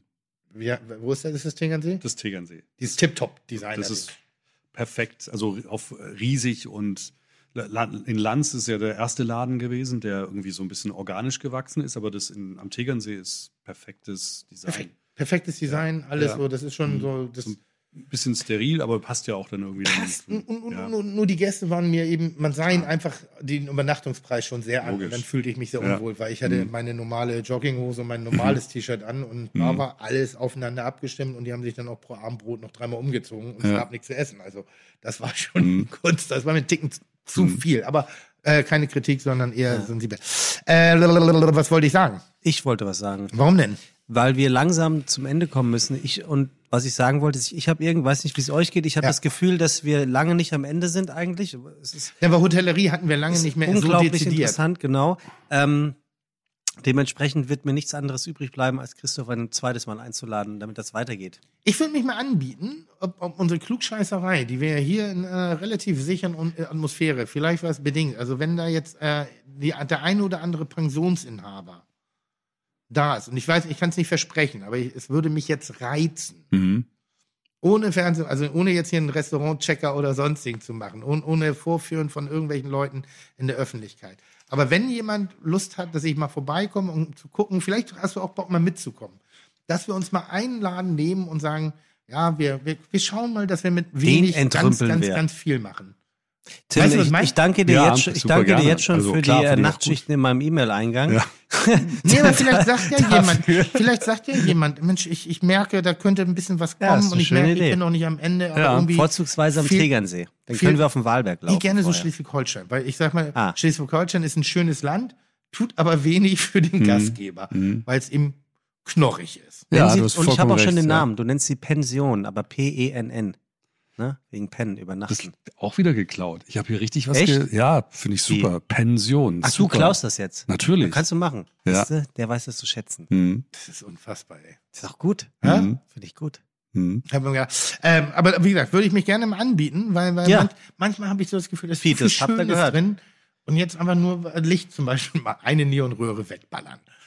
So. was, mal was hast du gegen Neon? Aber du, mu- du, Gar ich nichts, glaube, aber Neon muss inszeniert sein. Und wenn entweder hast du ein richtig so typisch südeuropäisch voll. Ja. Baller okay, Neon jetzt- jetzt so, verstehe, und dann du meinst. ist auch dann, Ja. dann stimmt. Aber wenn du versuchst Gemütlichkeit mit Neon zu erhellen, das funktioniert sehr Und gut. dann, dann noch so ein Bzzzt. Bzzzt. So, das darf dann Jetzt auch sind was wir in Kaltes, Italien gerade. haben. Ja. Mhm. Ähm, aber dann, dann, wenn, das würde ich mir gerne mal antun. Ja, okay. Also Fites, ihr habt's gehört. Nachschlag at fite-gastro.de oder über Instagram. Ihr könnt auf Facebook, dann liest das Tim vielleicht, äh, machen. Ich würde auch gerne mal einen coolen Griechen machen. Das machen wir gerade in Dubai. Als Maul. Ja, Tim, Ernst? du bist zu spät. Was? Mann, Mann, Mann, Mann, Mann. Jetzt aber mal ernsthaft. Und eine letzte Frage noch, ne? Mhm. Ähm, eure Konzepte sind, sind ja wirklich spektakulär. Wir waren ja äh, auch in der Tat am, am Verhandeln mal, ob wir das hinkriegen. Jetzt machen mach ich mal die Katze aus dem Sack. Wir waren hier in Hamburg Heimat am, am, am, am Sprechen und ich hatte ja ein Kochbuch, das hieß Heimat und das äh, lag sehr nahe, dass wir gemeinsam miteinander da was, was auf die Beine stellen. Und ich hatte einfach Angst, dass ich meiner Bullerei schade. Ich hatte Angst, dass das äh, sozusagen ein zweiter verträgt Hamburg einen zweiten klassischen Tim Melzer Laden. Weil natürlich viel Heimat in der Bullerei drin steckt, aber in mir steckt auch viel Heimat, dann wäre das noch, mache ich mir dann nicht selber sozusagen mein, meine eigene Mona Lisa kaputt. So, ist das so, es gibt doch noch eine zweite. Also bleib, also vielleicht nicht gleich, vielleicht so, so CBIA. Und ähm, da war ich arrogant, da habe ich das noch nicht verstanden. Da habe ich Wann war das? sechs Jahre, Ja, würde ich auch sagen. vor sechs Jahren Ja. ungefähr, Mhm. muss das gewesen sein. Und dann war ich nicht, aber nicht arrogant im Sinne, ah, ich habe das nicht nötig, sondern ich hatte wirklich Angst um mein Mhm. Brand. Um, Ja, macht um ja mein Brand ja, ist mein verstehe. 25. Alles das in ist mein, Zeit. das ist meine Bullerei. Und jetzt Mhm. denke ich so, also, was, was, was habt ihr noch vor? Wo wollt ihr noch hin? Äh, wir machen zweimal Kopenhagen. Ja, Kopenhagen äh, würde ich mitgehen. Ja. Würde ich sehr mitgehen, weil ich Melbourne, aber das ist echt scheiß Scheiß weit und da haben wir nicht so viel ist auch scheiß richtig. Arbeitsweg. Ja, ist tatsächlich in der Tat. Wirklich, das ist. musst Nee, rückwärts Kopenhagen finde ich als Stadt Ja. sensationell, Ja. ohne den ganzen Nordic, also auch mit Nordic, aber Kopenhagen ist eine meiner Städte. Mhm. Liebe ich, würde ich gerne mitgehen, ja. Okay, also einmal ist schon, einmal ist Kopenhagen leider schon reserviert für Haya, aber äh, Als Kennt ob die nicht. keine Levantik kennen. da, äh, Ah, ja, ich noch nie gehört. Ja, aber die- wir, haben, das, aber äh, Gute wir haben noch ein paar schöne Sachen. Also Ja. es gibt echt noch ein paar tolle Dinge und ich würde, das fände es natürlich großartig. Äh, wenn ihr mal, du vielleicht wollt ihr mal einen Imbiss haben und nicht immer nur einen Kiosk. Natürlich. Vielleicht muss nicht immer nur ein Restaurant. Die Imbisskultur geht verloren. Ja. Ich glaube, ich könnte einen guten Imbiss. okay. Machst du hier mit Fleming Olden zusammen. Ja, aber richtig schön, so mit Foto und, und Strich und guten Schaschlik, guten Hähnchen, Super. guten Currywürstchen und den perfekten Pommes fertig. Okay. So, den Rest müsst ihr on the, äh, off the record besprechen, weil wir haben hier eine Keynote im Anschluss. Also nicht wir. Haben wir? Wer? Ja, wie letztes Mal. Hier, The German Internet. Der Master himself äh, muss hier vorbereiten, glaube ich. Ja. Oder? So, ist, heute Philipp wirklich da? Schon wieder nicht, ne? Stimmt. Alter, weil jedes Mal werde ich hier rausgeschmissen, weil Chef kommt. Äh, da, dazu muss man sagen, wir sitzen hier in einem. Äh, äh, was ist denn das eigentlich? Ich möchte gern Sporthalle und nach wie vor sind wir auf Social Distance. Ähm, mich beginnt es langsam zu nerven, weil wir haben so ein schönes Studio eigentlich, Christoph, in dem wir Ich aufzeichnen. finde es Ah, so besser okay. übrigens. So? Ja, Ja? Wieso? finde ich geiler. Wo sind wir denn Quatsch. hier? Wer ist Philipp und was äh, ist das hier? Philipp ist der Chef von, gehört ist der Chef von dem Bums. Ganzen, der zahlt das alles. Ah, okay. Ja. Der, der eigentliche Tim, also der, des, Nee, der der, Philipp. Vermieter, oder? Der, ja, der, äh, der Chef von OMR. Ah, okay. Online-Marketing Rockstars. Ach, das sind Eig wir. eig- eigentlich so ein Typ, wenn du Ach, den siehst, die- da denkst du, ich der, der hat früher auf dem Schulhof auf die Fresse gekriegt. Ja. Okay. Ich meine wirklich, ich glaube, einer, einer der kreativsten und erfolgreichsten, äh, also, also auch was so die Umsetzung seiner eigenen Konzepte. Ja. Aber ein bisschen Lulli ist er Der auch. Finn Kliman des Online-Marketings. Ja, ja, nee, ja. Finn ist ja cool gegen Philipp. Ach, komm. Doch, wirklich. Wirklich Ernsthaft. Also, Philipp, Philipp wird jetzt immer besser auf Instagram zum Beispiel. wird Da er? kannst du nur eine Scheibe abschneiden. Der Digga, der hat eine Agentur, die heißt Online Marketing Rockstars. Ja. Der wird ja wohl ein bisschen noch Instagram Ja, verstehen. Aber ist auch ein bisschen Lulli. Oder? Glaubst du nicht, dass er früher gekriegt hat? Auf dem Schulhof? Ja? Natürlich. Ich finde, der ist so ein bisschen dicht dran an, an wie heißt denn hier der, der Apfelerfinder? äh, Steve Jobs. Hat der das erfunden? Ja. Und der andere, äh, es ist ja. Bill also- Gates. Bill Gates. Ja, das sind ja alle, die sind ja coole Typen. Ja. Irgendwie. Aber irgendwie sind sie auch alle ein bisschen Lullis. Ja. Oder? Voll. Also irgendwie haben sie doch so, so, so ein ist bisschen halt so, tun so sie mir auch leid. Mhm. da Also nur weil sie Geld haben, finde ich sie noch nicht geil. Manchmal tun sie mir auch ein bisschen leid. Naja, also jedenfalls, äh, Ja. du, du findest das hier Und so besser ist Philipp zum auch, Aufzeichnen? oder? Ein bisschen. Ja, okay. Du? Was? Du das hier besser zum Aufzeichnen als Viel oben? geil, jetzt stell dir mal vor, wir würden hier einen Tisch haben. Ja, haben wir aber und ja wir nicht. könnten noch fressen und Aber haben wir ja nicht. Wir, und- müssen, wir werden ja rausgeworfen. ist doch hier herrlich. Das ist ein Traum. Und in unserer Kabine dürfen wir bleiben, solange wir wollen. Ja. Die haben sie extra für dich gebaut. Und jetzt sagst du, du findest die hier besser. Das hier ist besser. Ich bleib hier. Dann gehst du in die Kabine und ich bleib hier. Das wäre auch noch geil. Kannst du nicht in das Nebenzimmer da gehen? Dann fühlt sich das an wie Radio. Ja. So. Das war ganz toll, Christoph. Ja, muss ich aber auch sagen. Vielen Dank, ja. Wenn, wenn ich mich Spaß jetzt, jetzt heute nochmal, also ich, ich, ich drop jetzt das nochmal, wann könnten wir mit dem ersten Tim Melzer oder wie auch immer orientierten Restaurant in der 25 Bikini-Gruppe rechnen? Zwei, drei Jahre? Was wie Naja. lange dauert so Vorarbeit? Na, es gibt, also wir, ich weiß, Haja wir sind jetzt offline, oder? Nee, das ist on. Ah, okay. Ähm, Hinten raus äh, wiege ich die Leute immer in Sicherheit, damit sie noch schnell eine dumme Aussage treffen, Ja. damit ich da noch Geschäfte mitmachen kann. äh, na, lass uns da mal in Ruhe drüber reden. Zwei, drei Äh, Jahre. Also Nein, es kann auch vielleicht schneller gehen. Also wir- Ui. Äh, lass uns je gehen. nachdem. Ja. mach aus jetzt den Scheiß. Ja. Ich muss Tschüss, leben. Fides, Tschüss, ich tschüss, muss tschüss. weg. Danke fürs Tschüss. Zuhören. Chuck, Digga, Props, Digga, ihr habt meinen Respekt. Ihr macht Digga, Mucke, Schicke, Mucke, oh, wie gut das schmeckt.